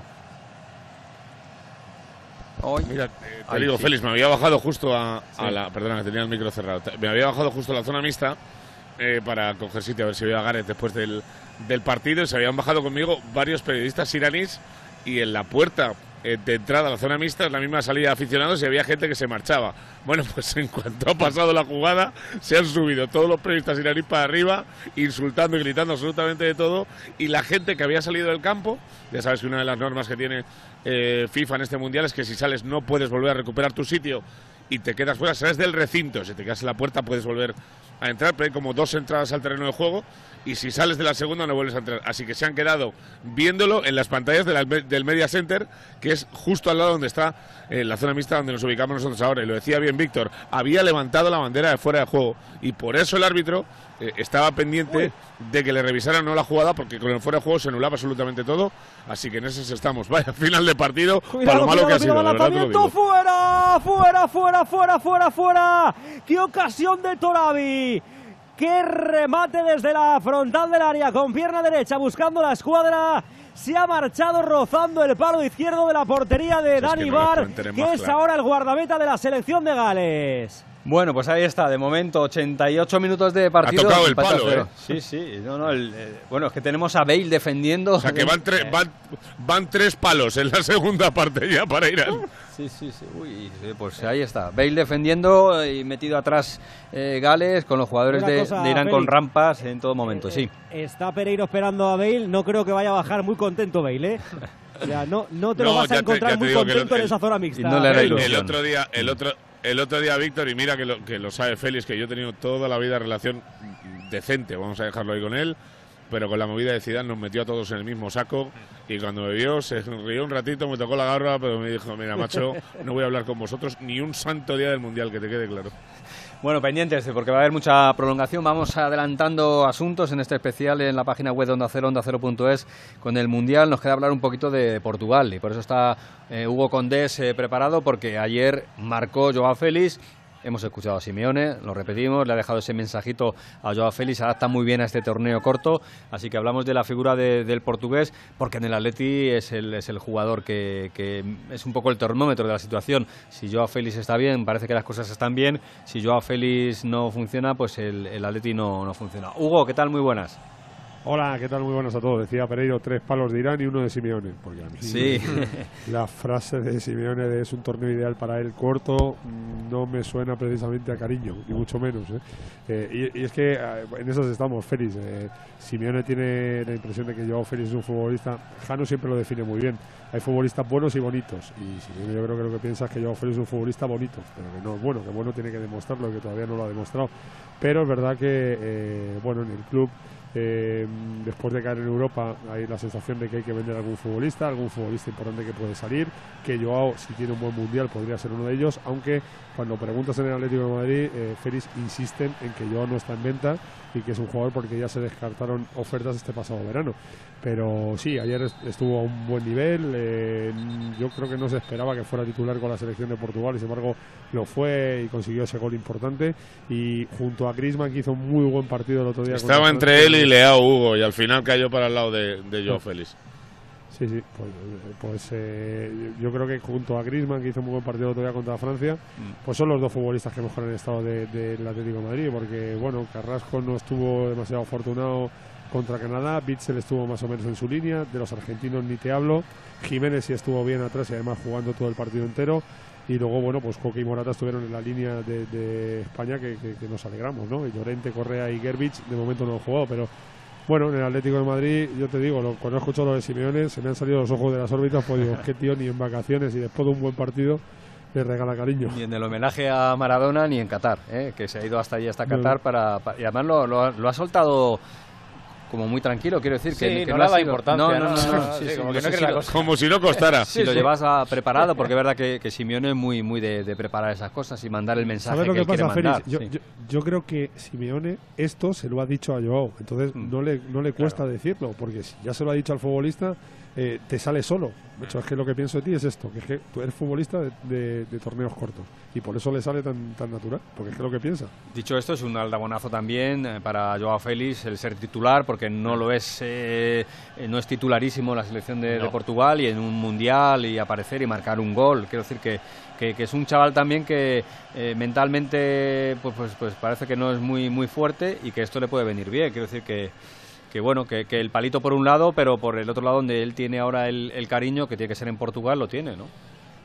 Sí, y además, eh, fíjate, ayer, por ejemplo, cuando marca, hay un, hay un tuit muy bueno de, de Ricardinho, del gran futbolista de fútbol sala, de uno de los mejores futbolistas de la historia de fútbol sala, que, el que Ah, estuvo en bueno, muy- bueno muy oportunista, Simeone abre los ojos, le, le dice Sí, Ricardinho, claro. porque es verdad que eh, choca esa eh, idea que tenemos muchos de que Joao Félix es un futbolista con un talento sobrenatural y bastante mejor de todo lo que tiene, por ejemplo, la plantilla del Atlético de Madrid, a lo que es su rendimiento, por lo que Simeone no le está concediendo los minutos que mucha gente piensa o mucha gente espera. Pero bueno, eh, yo hasta ahora siempre que hablamos de la participación de Joao Félix con el Atlético de Madrid decíamos, ¿cómo va a ser titular en el Atlético de Madrid? Si luego va con Portugal y tampoco es que sea titular, quiero decir, tampoco es culpa del Atlético de Madrid. Ahora que si empieza a hacer, ser titular en Portugal y empieza a hacer esos partidos con Portugal, pues igual sí que el problema está en el Atlético de Madrid. Gracias, Hugo. Hasta luego. Un abrazo para adiós, todos, Adiós. chao. Nos pasa mucho en los partidos que vemos un añadido y luego se confirma otro. ¿Cuántos son al final entonces, Víctor? nueve, nueve. Nueve. Y Eh, llevamos nueve mínimo, tres. nueve mínimo. Claro. Y, y luego dentro de los nueve siempre habrá alguno, alguno más, porque siempre se pierde algo de tiempo. Dentro, dentro de los nueve, otro, otro par de ellos. Por eso. Así que bueno, de momento está el 54, ¿eh? Y la verdad es que el partido sigue con la portería volcada, la, la pelota volcada. Ayer, la dijo, ayer, dijo Gales. Colin- ayer dijo Colina Félix que cada 10 minutos se añaden dos, que es lo que debería pasar en todas las ligas del mundo. Y que aquí se va a hacer así. ¿Y esto se va a repetir luego ya en la liga? O sea, cuando vuelvan las competiciones, ¿esto va a ser ya una norma habitual o no? No creo. No, no, yo creo que en la liga no. No, la- porque FIFA es FIFA y lo nuestro es UEFA. Sí, sí.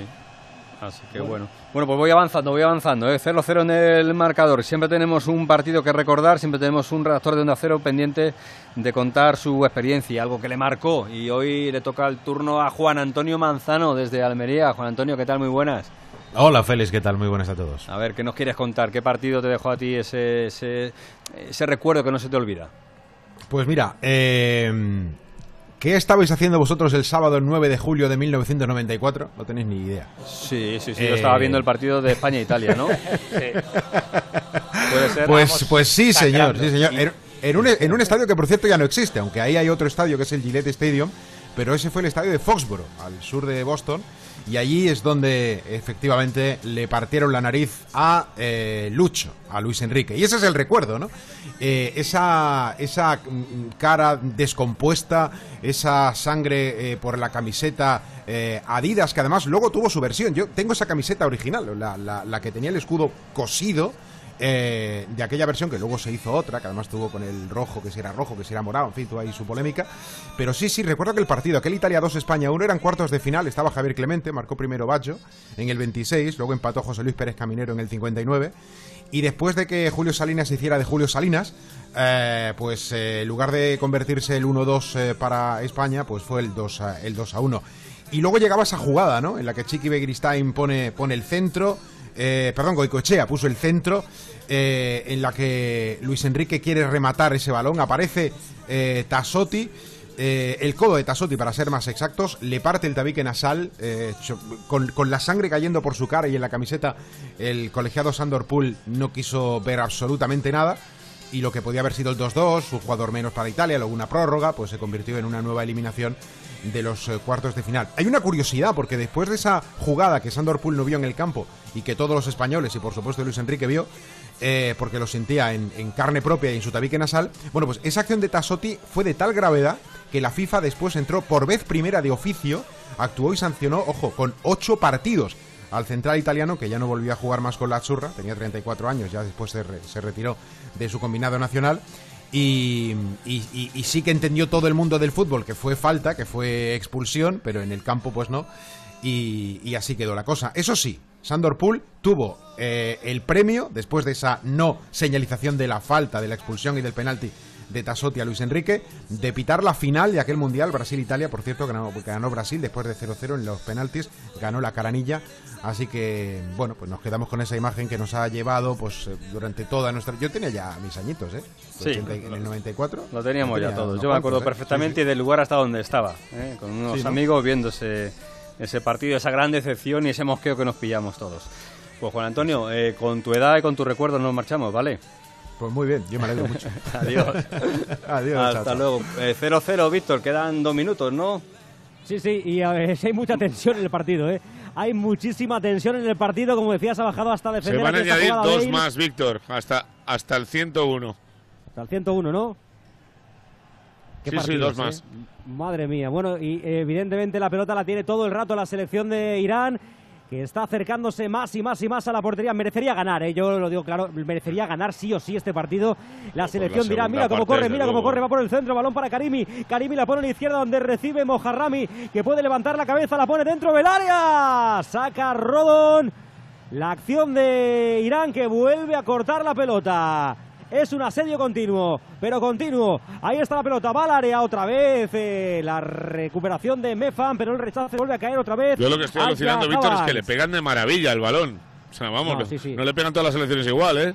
No, no, y, mira, mi- y, y un recorte otra vez, le pegan desde la frontal, gol, gol de Irán, Ahí lo gol tienes. de Irán, gol de digo. gol, gol, gol, gol, gol, gol, gol, gol, gol, gol, gol, gol, gol, gol, gol, qué locura, gol de Chesney. Sí, es verdad. ¿Cómo le pegan? Madre mía, vaya derechazo en la frontal del área. Seco, fuerte, duro. Balón que se cuela. Pegado al palo izquierdo de la portería de Gales. Que están en el suelo. No es que no se lo puedan creer. Es que merecían perder este partido. Infinitamente mejor Irán. Marca Chesney. Marca la selección de Irán. Minuto 53 de la segunda parte. Gales 0. Irán 1. Es un fallo en el despeje. Ojo que los algunos jugadores galeses, especialmente el portero, reclama fuera de juego porque alguien se le puede estar, puede estar delante de la trayectoria del balón. De momento aguantamos a ver qué, qué pasa, pero No parece, ¿eh, Feliz. no, le, le desplaza, le Le qui- desplaza. le desplaza, le echa, ¿eh? Sí, el propio portero, pero, pero y, la, no. y la- y la llega a tocar el portero, ¿eh? sí, pero bueno, está qué muy bien, muy celebración. bien. Sí, Pereiro, sí, tú que estás allí, qué celebración. Todos los jugadores en el Buah, campo. se ha subido alguno a la grada casi. Increíble. Qué tremendo. Los, 20 los, 20 los 26 de Irán, los 10 del cuerpo técnico de Queiroz y los, y los 9.000 que debe haber en la grada. Ahora que- Es increíble. fíjate, y la es que cara de esto- Bale, ¿eh? La cara de Bale que está poseído ahora mismo. Les da opciones de meterse en la siguiente Claro. ronda en el último partido, ¿eh? Y luego criticamos el tiempo añadido, pero fíjate lo que ha pasado en el tiempo Claro, añadido. sí, Si sí, es que sí, esto es el, el fútbol. Ahí están las cosas. Pues aguantamos un poquito y enseguida hacemos Vaya el cierre vaya habitual con, el con Edu. Pidal. Decías, Pereiro. No digo que vaya partidito el último. O sea, el derby de, de las islas e Irán, Irán, Estados, Estados Unidos. Unidos. no Sí, te digo nada. ¿Cómo se parece ese aficionado galés a John Tosak, eh? Se Sí. parecía un Sí, sí, montón sí, sí, de, es de- cierto. de- de perfil. A ver si Sí, va a ser verdad, el- sí. uno de los hijos de, de John Tosak. Son de la familia. Sí, sí. Bueno, todo el mundo en pie, todo el mundo de pie en este estadio. Madre mía, qué final de partido. Bueno, ha sido épico al final de partido, pero merecían ir ganando antes, ¿eh? La Sí, verdad es que merecían sí, ir sí. ganando bastante antes. Han hecho una segunda 11 parte increíble, 11. hombre. En el Alman Bin Ali, en medio del desierto, donde está Pereiro con la cantimplora. Vamos a ver la pelota para que la juegue la selección de Gales que quiere intentar empatar el partido todavía en esta fase final. Estamos en el 55 de la segunda parte. 10 de Buah, prolongación, espérate, lo, que puede, lo que puede ser ahora es el segundo. Lo que puede ser ahora es el segundo, porque va la contra de Irán. Irán al centro. Balón para que golpee la picadita por ¡Oh, encima del portero. ¡Qué golazo!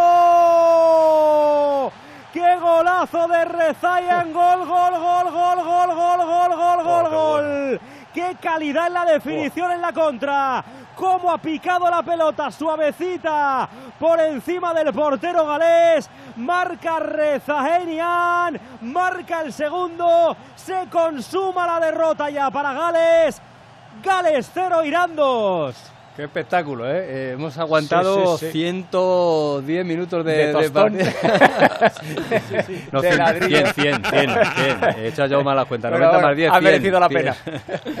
Te has ganado el sueldo hoy, Víctor, ¿eh? Al final le, le vas a sacar rendimiento al, al partido. Como, como los partidos de baloncesto, ¿no? Que van ahí, ahí, ahí y se deciden en los últimos segundos. No, la contra ha sido fantástica. Sí, ahí la perfecta, sí, sí, sí. definición. En, la- en las dos jugadas, Víctor falla el, el dorsal 7 de, de Gales, ¿eh? No Sí. tengo el nombre aquí Sí, ahora. Mismo, pero Sí, en sí, las sí, dos, sí. en las Allen, dos. Allen, Joe Allen. Joe Allen, correcto. Bueno, Eh, falla, y, pero. y, y cómo Mira, espera mira, Taremi mira, hasta el mira, último oh. segundo para soltar el balón, ¿eh? Eh. Ha dicho, No, espera, no. espera, espera, espera, toma. Mira, qué. Fallan, tranquilidad la levanta. Pero escucha, Oh. el primer gol de Chesney es un golazo Sí. y el segundo gol de Rezania es otro golazo. Bueno, pues ahí está. A Queiroz, A Queiroz. ¿Cómo le han cogido del cuello, tú? Carlos Queiroz, sí, sí. El, el que fue entrenador del Real Madrid, que ahora dirige a la- es Azmoun, ¿eh? Es Carlos Es Azmoun el que le dice, créetelo, créetelo. que coge del cuello a Queiroz. Sí, claro. Se acaba el partido, final del encuentro. Vaya final de partido. Una de las sorpresas, pero quizá menos, ¿eh? Porque qué partido se ha cascado la selección de Irán. Gana Irán 2 a 0 a Gales. Acaban de reventar a uno ahí en el centro del campo. Adiós, Víctor, gracias. Hasta luego, 2-0 la victoria de Irán sobre Gales en este grupo que completarán, que completarán en esta segunda jornada esta noche las elecciones de Inglaterra y de Estados Unidos, así que todo abierto de cara a la última jornada con Irán con posibilidades de meterse en los octavos de final. Nos hemos pasado el tiempo establecido de la una de la tarde para acabar este especial en la página web de Onda Cero, pero nos queda ponerle la brújula, ponerle sentido a todo esto que venimos contando desde las 11 de la mañana con Edu Pidal. ¿Qué tal, Edu? Muy buenas. ¿Qué tal, Félix? Muy buenas. Y estaba escuchando a Víctor Jung narrar este Gales-Irán y estaba pensando que hoy es la verdadera prueba de fuego para engancharnos a la cita y no dejarlo hasta el 18 de diciembre, ¿eh? porque Gales-Irán y Qatar-Senegal, el menú de esta mañana es apto para Miguel Venegas y para las estadísticas. Pero bueno, hay que darle emoción como ha hecho Jung, que al final todo tiene recompensa y ahí tiene sus dos golitos narrados cuando ya ni lo esperaba. Y haciendo balance con vosotros de compañía y el partido de fondo, pensaba que ninguna selección me gustó tanto como España en la primera jornada. Desde luego sorprendieron los tropiezos de Argentina y Alemania, pero Brasil, que es un equipazo, ganó ayer sin maravillar, con una buena segunda parte que estaría bueno con Neymar, Vini, Richarlison y compañía. Y ahora más pendientes del tobillo de Ney que del segundo partido. Me gustó Inglaterra, claro, y, y Francia. Francia me parece la favorita. Pero en realidad me puede más la ilusión con España. Los resultados, el juego, el buen rollo e incluso el Twitch de Luis Enrique han ejercido de bomberos para apagar cualquier incendio que pudiera existir en torno a la selección. Son todo cenizas de aquellos encontronazos con la prensa, cenizas humeantes de quienes veían a Luis Enrique como bandera del antimadridismo, apagados ya los fuegos de las ausencias en la lista y hasta Rubiales se ha colocado en un oportuno segundo plano para dejar que el foco lo tenga solo el equipo. Y el equipo no tiene bandos ni grupos enfrentados, porque el cambio generacional es tan importante que tratamos a Rodrigo Hernández ayer en Radio Estadio Noche como un veterano y tiene 26 años y es su primer mundial. Y lo mejor de todo es que no tenemos presión porque estos mismos que quieren ganar ahora en Qatar lo volverán a intentar en cuatro años. Y fijaros, si Joaquín sigue triunfando en el Betis y fue la imagen de aquel robo que sufrimos en Corea y Japón 2002, echa cuentas y piensa que Gaby perfectamente podrá disputar el Mundial de 2038, con la edad que tiene ahora mismo Busquets. Así que, bueno, no penséis mejor en la edad que tendremos nosotros entonces, en 2038, y sí en lo ilusionante de nuestro futuro, que lo tenemos muy cerca. A ver si podemos disfrutar del 30 por lo menos. Y aquí en, en España y Portugal la candidatura, candidatura ibérica con Ucrania. Así que ya lo contaremos. Pues me parece muy bien todo lo que has dicho, Edu. Un abrazo como Hasta siempre. luego, un abrazo, Adiós, hasta luego. No vamos a pensar en la edad, ni mucho menos. Vamos a pensar en el presente. El presente nos ha dejado esa victoria de Irán frente a Gales por 2 a 0. Así que en ese grupo Inglaterra tiene 3 puntos, Irán tiene 3, Gales y Estados Unidos 1. Es verdad que Inglaterra y Estados Unidos van a cerrar esta jornada a partir de las 8 de la tarde. Tendremos antes a las 5 en la página web aquí en onda0.es ese Países Bajos Ecuador y desde ya, porque ya vemos imágenes también desde ese estadio en Qatar, la selección de Félix Sánchez, Qatar con el arbitraje de Mateo Laoz frente a la selección de Senegal. Esto del Mundial es lo que tiene Oscar, no nos vamos a aburrir en No, ningún no, no, momento, hay siempre partidos alguna a todas cosita donde horas, tirar. Siempre hay algo que contar y algo que disfrutar. Bueno, pues tenemos eh, todo un fin de semana para disfrutar también. El fin de semana, mañana desde las 2 de la tarde.